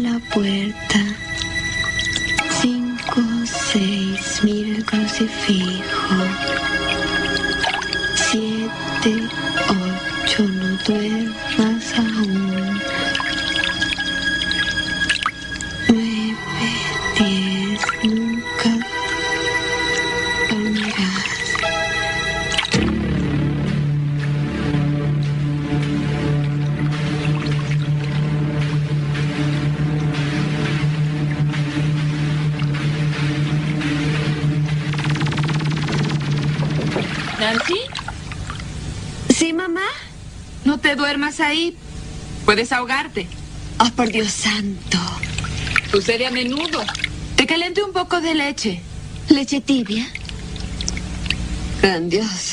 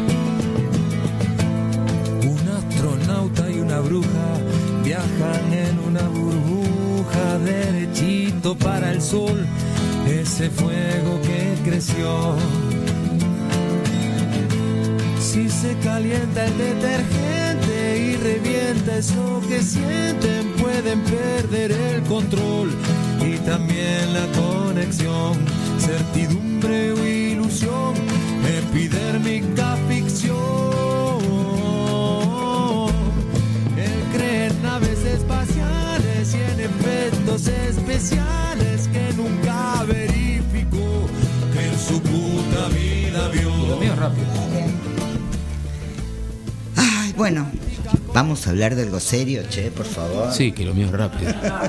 Bueno, vamos a hablar de eh, de Jung, de Ah, Carl Jung. lindo. Carlitos Jung. Carlitos Jung. Charles. Que bueno, inició su carrera en el 1900 y estuvo en Suiza en una clínica entre el 1900 y 1909 y durante esos periodos conoció las publicaciones de Freud. Resulta que Freud adopta, termina adoptando el término complejo junguiano y conceptuales con el psicoanalista vienés y aportando además la noción de un inconsciente colectivo de Jung. Posteriormente, las diferencias entre ambos empiezan a, a- a dis- a separar, porque claro, Freud era muy, muy mental, digamos. claro. En cambio, Jung ha tenido una historia increíble, porque además de él atender a sus pacientes, él ha tenido muchas situaciones eh, donde se tuvo que enfrentar con fenómenos paranormales, que en ese momento llamaban fenómenos ocultos.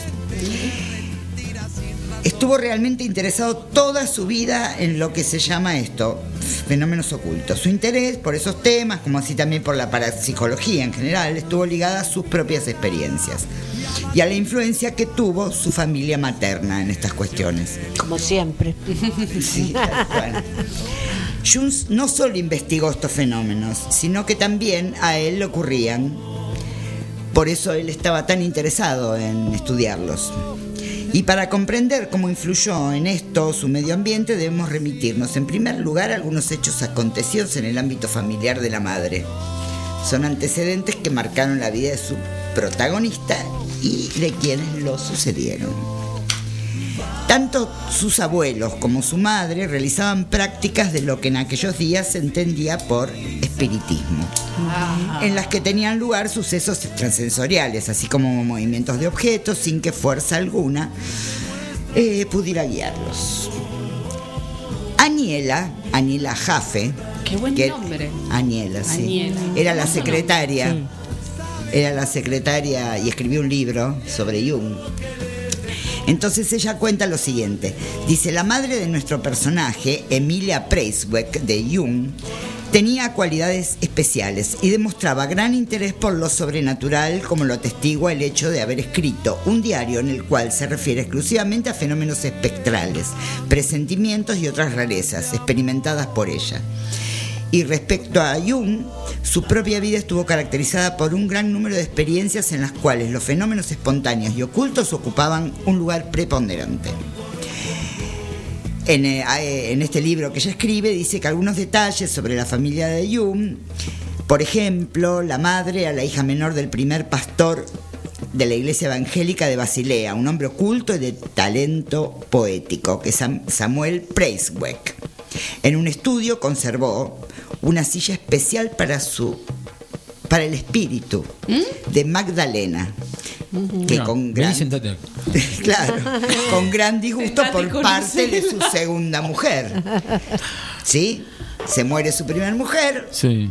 la silla de su primera mujer, Magdalena, quedó ahí petrificada. Ay, Dios. Y su nueva mujer Augusta Ay. fue la abuela materna de Jung.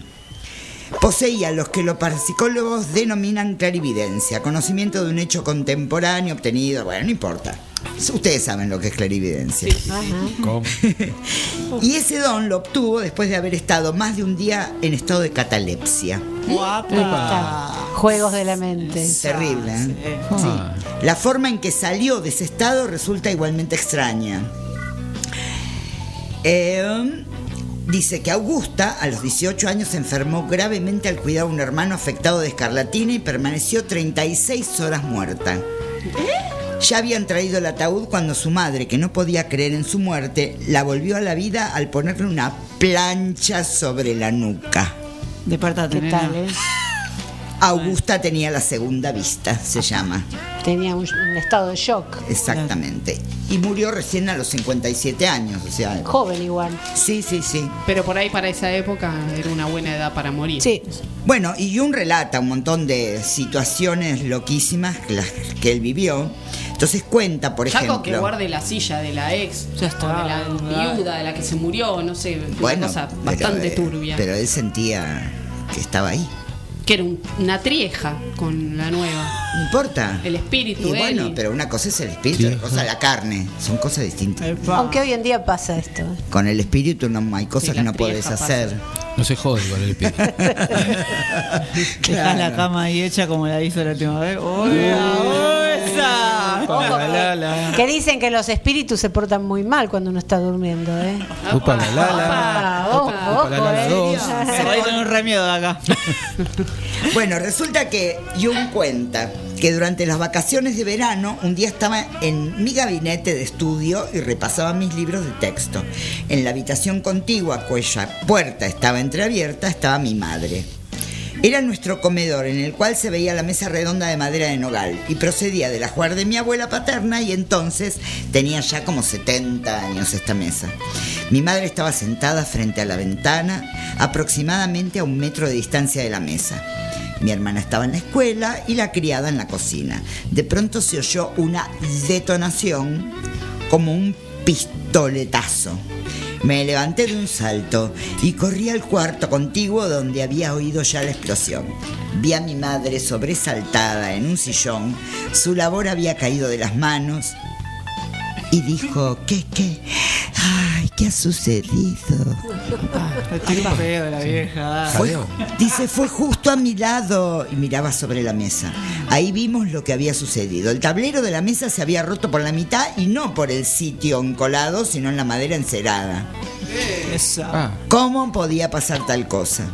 Una madera naturalmente, una madera de Sí, en esa 70 época la madera de verdad. se sabe no que eran de Honka. el espesor todo de esa época de las de mesas era como Y ahí la madre dijo, sí, sí, esto significa algo.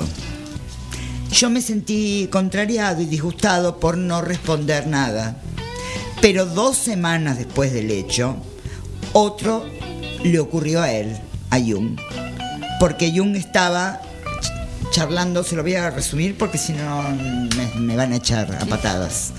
Te van a echar los espíritus. Estaba reunido con Freud, porque Freud no, no creía en todo esto. No me la voy a perder. En absoluto.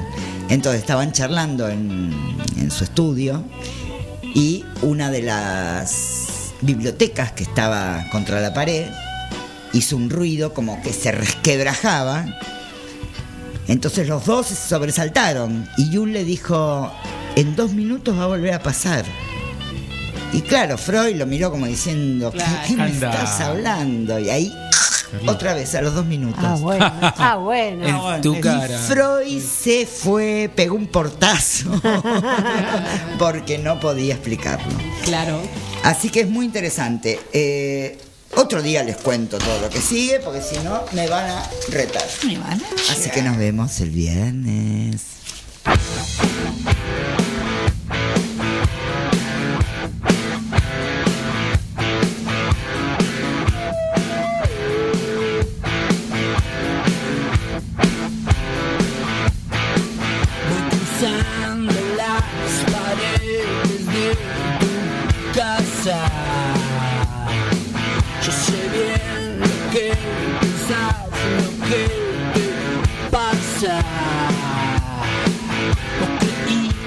Mi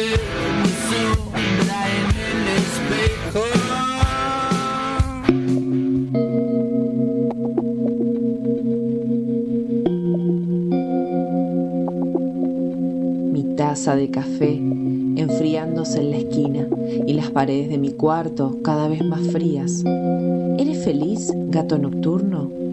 Como de costumbre bailan las nubes al son del viento. Son espectros de algodón en el cielo. La profundidad de la noche acompaña el canto del amante confundido por el tiempo. ¿Te están olvidando, gato nocturno? El corazón marchito aún está latiendo, perdiendo de a poquito las ganas de hacerlo. Gato nocturno, amigo de la luna, ¿qué es aquello que no tiene cura? Las hojas de los árboles parecen silbarle al tiempo, son como alas de pájaros muertos. ¿En qué piensas cuando te quedas en silencio? Las almas se liberan mientras cantas al vacío El eco de la soledad me enferma, es como miles de pensamientos consagrándose al olvido.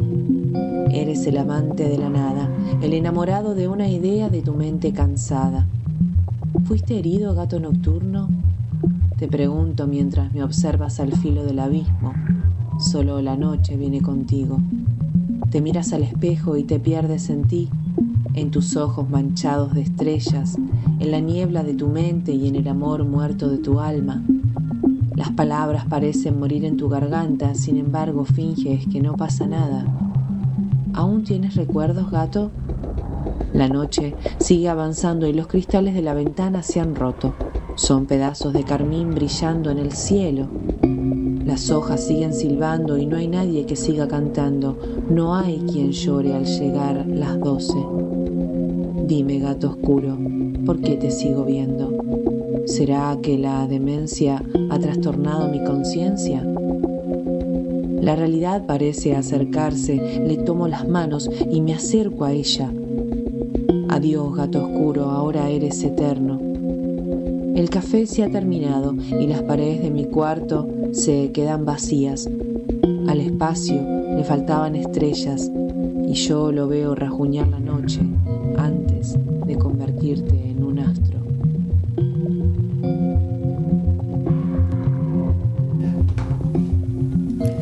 Escuchamos Gato Nocturno de Taira Moncele, edición y voz de Ana Rocío.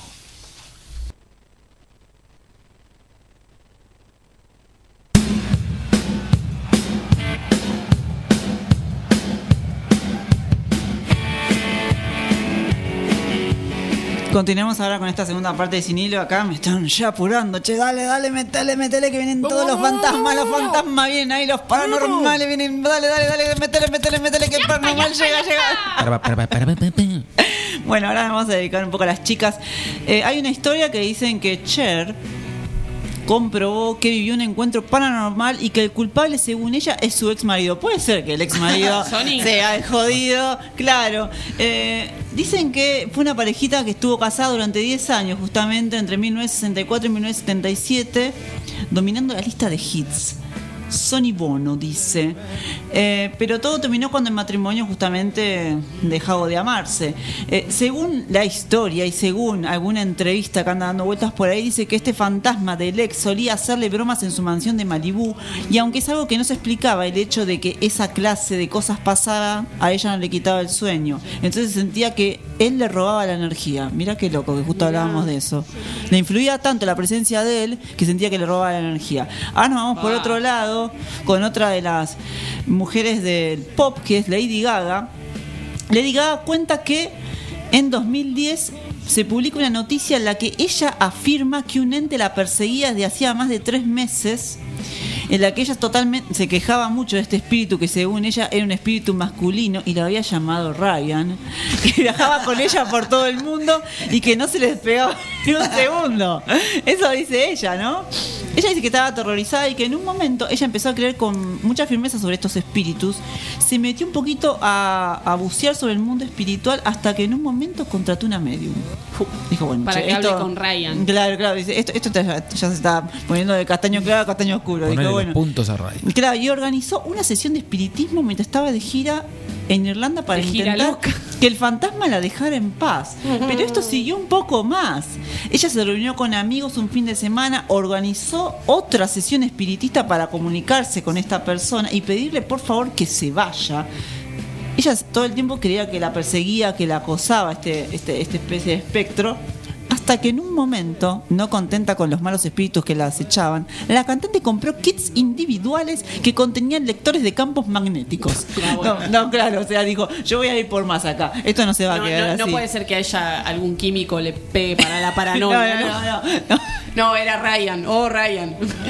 Y para cerrar la historia de Lady Gaga, porque tengo acá un, un par más, es exigió una búsqueda de espíritus en el, en el camarín y alrededor del escenario, porque ella nunca supo si estaba o no ahí. Ay, por Dios. Hasta Qué que, hasta que a lo último dice que ella aprendió a convivir con él y dejó Bien. de tenerle miedo a los fantasmas. Bien. ¿Ves? Alta historia, Me bueno. imagino el equipo, el equipo de Lady Gaga. Ay, corriendo. Muy bien. Mira Ryan qué tal se mueve. Mira. Para mí se fue Ryan, dijo, esta es una intensa. No, no, no, dijo yo no, no, voy a zarpar tanto.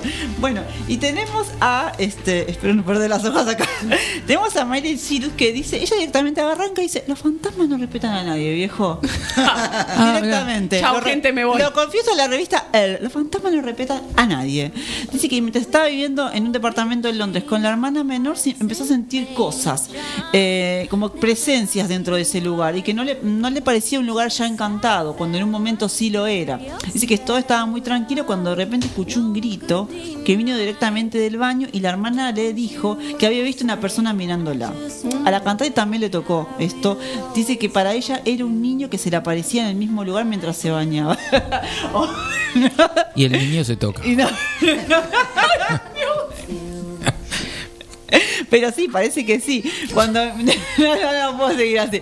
Pero parece que Era un niño Disney. Claro, pero empezó no, pero lo, lo- lo peor de todo esto es que a mí me- lo que me- lo que atrae de estas cantantes pop es que siguen una, una especie de investigación. No se quedan con el fantasma de una sola vez. Bueno, eh, Miley también empezó a investigar un poco y dicen que encontró que justo al lado del departamento había una panadería en la que atendían un padre y un joven hijo que vivieron allí y que la madre había muerto no hace mucho. ¿Qué tendrá que ver la madre con el niño que supuestamente Sí. según ella la estaba persiguiendo? Bueno, pero la cuestión es que alguien había fallecido. Bueno, Y el que- pan estaba bueno. Sí, ¿eh? y cada tanto pan. no sé si, le- si le daba el pan Miley, le daba la harina. Ahí puede ser. La baguette. No. Bueno, al final dice que solamente quedó como una anécdota y que y- acá, acá se están zarpando, loco. No, no, no, estaba hablando de algo serio, che. Y bueno, ¿Se al pueden final- tomar en serio los final- fantasmas de Miley? final Por favor. Al final dice que quedó solamente una historia como que fue una historia que ocurrió con un fantasma y quedó como una anécdota nada más que para ella. Y después Fantasma que existía, pues el nene estaba abajo en la panadería. El fantasma de Canterbury. Claro, sí. Ahora bien, ahora bien. Bueno, y después se habla también y se dice que el fantasma de Amy Winehouse Epa. anduvo rodando por la vida de un poeta en 2011. Este poeta está convencido de que la vio. Supuestamente también era amigo cercano, no se sabe mucho de él. Este, cuan- bueno, también dicen que tuvo una relación de amistad, no sé qué. También se le atribuyen, acá se atribuye mucho todas las sustancias fuertes.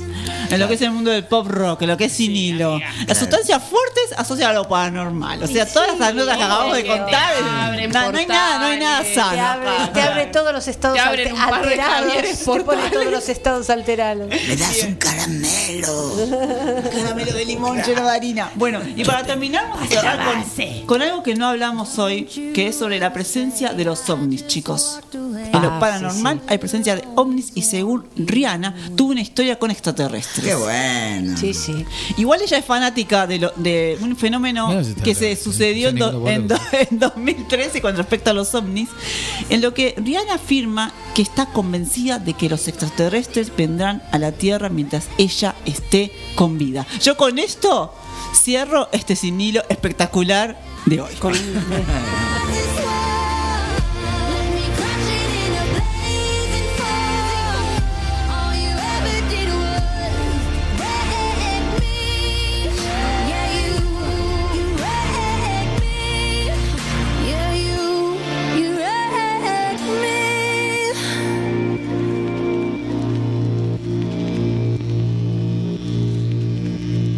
Ahora, cine de Bardio, aquí, en Bardo Rock.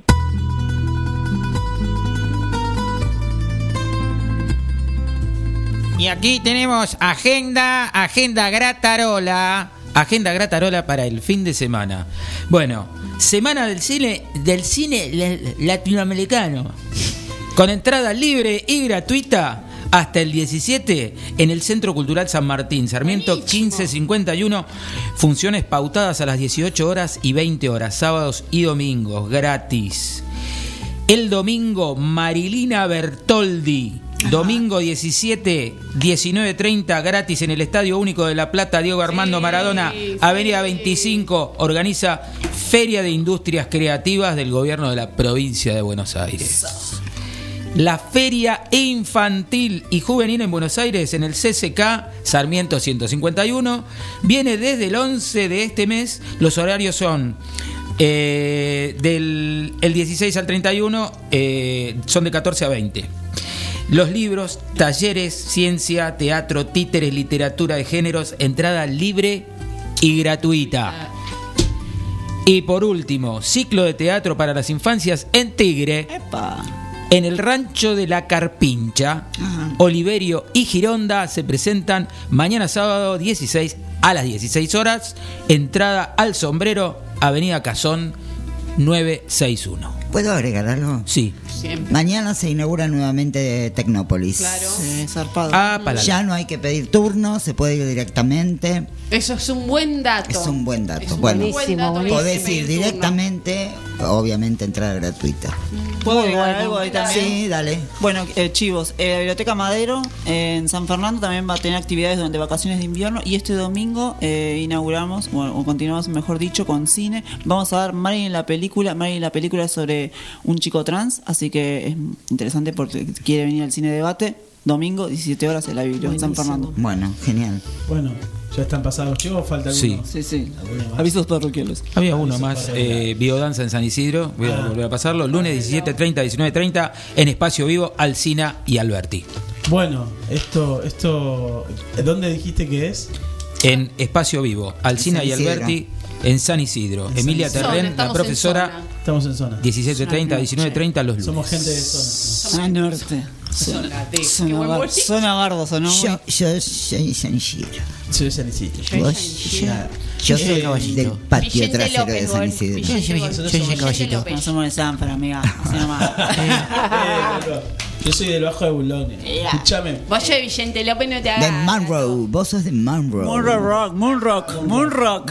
Monroe. ¿Alguno tiene alguna anécdota más para contar? No. Porque si no cuento la mía. Contá, dale, dale. Estamos esperando, Te vamos. estás dale. muriendo de ganas de contarla. El productor dale, quiere contar Sí. su anécdota. Yo le quiero contar Vos vas a contar de todos los fantasmas que te siguen. todos los fantasmas, todos los que me fantasmean. No, La no, línea, no, no, la Pablo, línea cronológica de Kuhner no. y su línea cronológica del tiempo. No, a mí lo que sí me pasó alguna vez, bueno, entre tantas situaciones así paranormales o de cruces con- Fantasmagórica. fantasmagóricas, eh, me crucé con el abuelo de una gran amiga, Laura Moretti. Me crucé en la.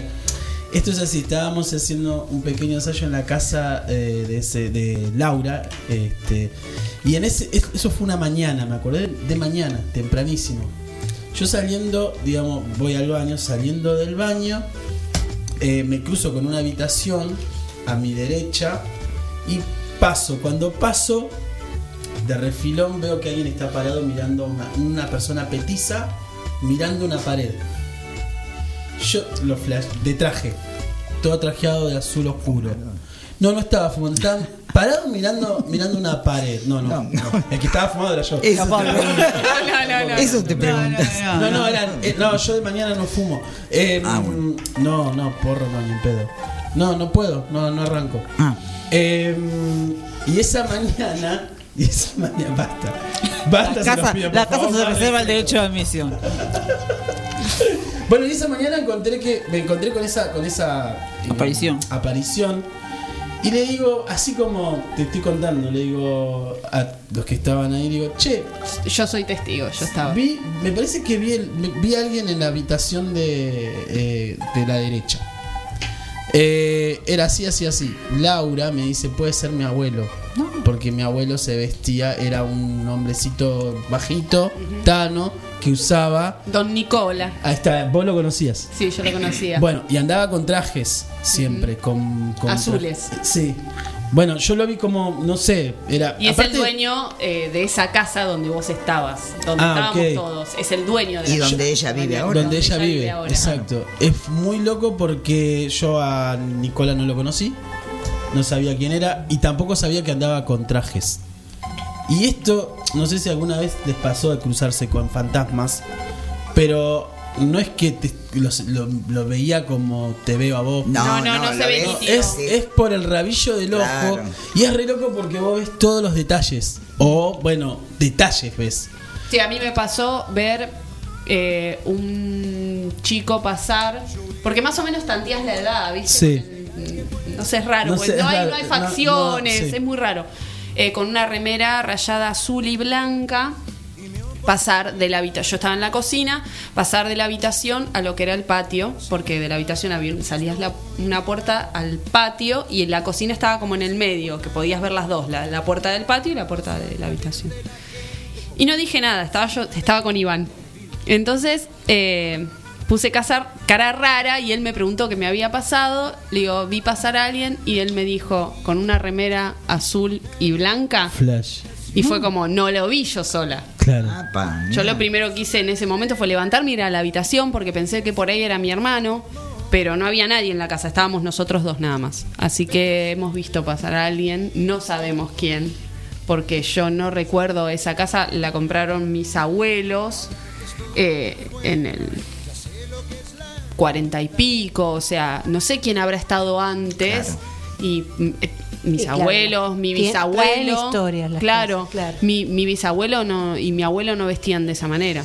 En el departamento en el que yo vivía en Carapachay me pasó algo a las 3 de la mañana. Yo estaba haciendo. una- Horario, ¿quién fue que contó algo también a las 3 de la mañana? Es que es, eh, es que Sting, Sting nos contó. Porque es como un horario. Lo contó ella, Sí, sí. Lau, Un pero- horario clave Sí, a las 3, las tres de la sí, mañana. Tiene, tiene un significado. No sabía yo, Sí, eh. tiene un significado invertido. Por eso Eh, Sadhguru dice que hay que levantarse a las 3 de la mañana para empezar hacer actividades. Ah. ¿En serio? Mira. Sí, sí. Mirá, qué loco. Qué lindo, los vecinos felices. Yo me levanto a esa hora. Yo me levanto para ir a hacer Para ir al pis. baño. Mi vecino se levanta. O me acuesto a esa pis y hora. vuelvo, claro. O me acuesto a esa A la camita, Bueno, a el mí me pis. pasó en, ese, en el departamento donde yo vivía, en Carapachay. eh, eran las 3 de la mañana o algo así. Estaba haciendo una escenografía en la cocina, me acuerdo que estaba en el piso. Y de repente alguien se para en el marco de la puerta de la cocina. Y yo pensé que era mi expareja. Entonces le voy a hablar como si fuera mi expareja. Le digo, ah, te levantá. Y no había nadie ahí.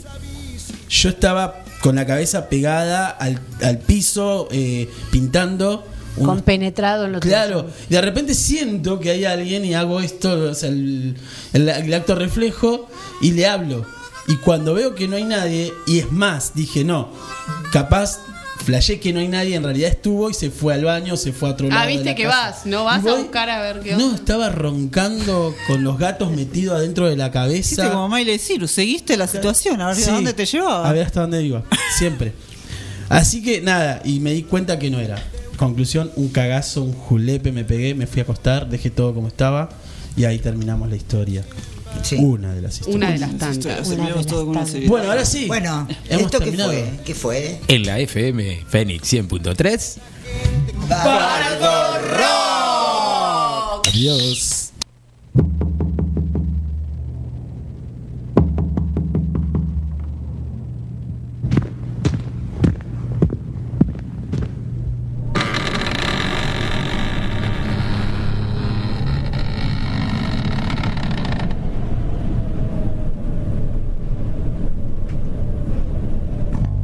Papel, en un lienzo o en el éter, al nacer una armonía con voces de pueblo, nuestra más básica o compleja humanidad grita algún mensaje, de desahogo interno, quizás de necesidad de escucha o de célula madre de una revolución.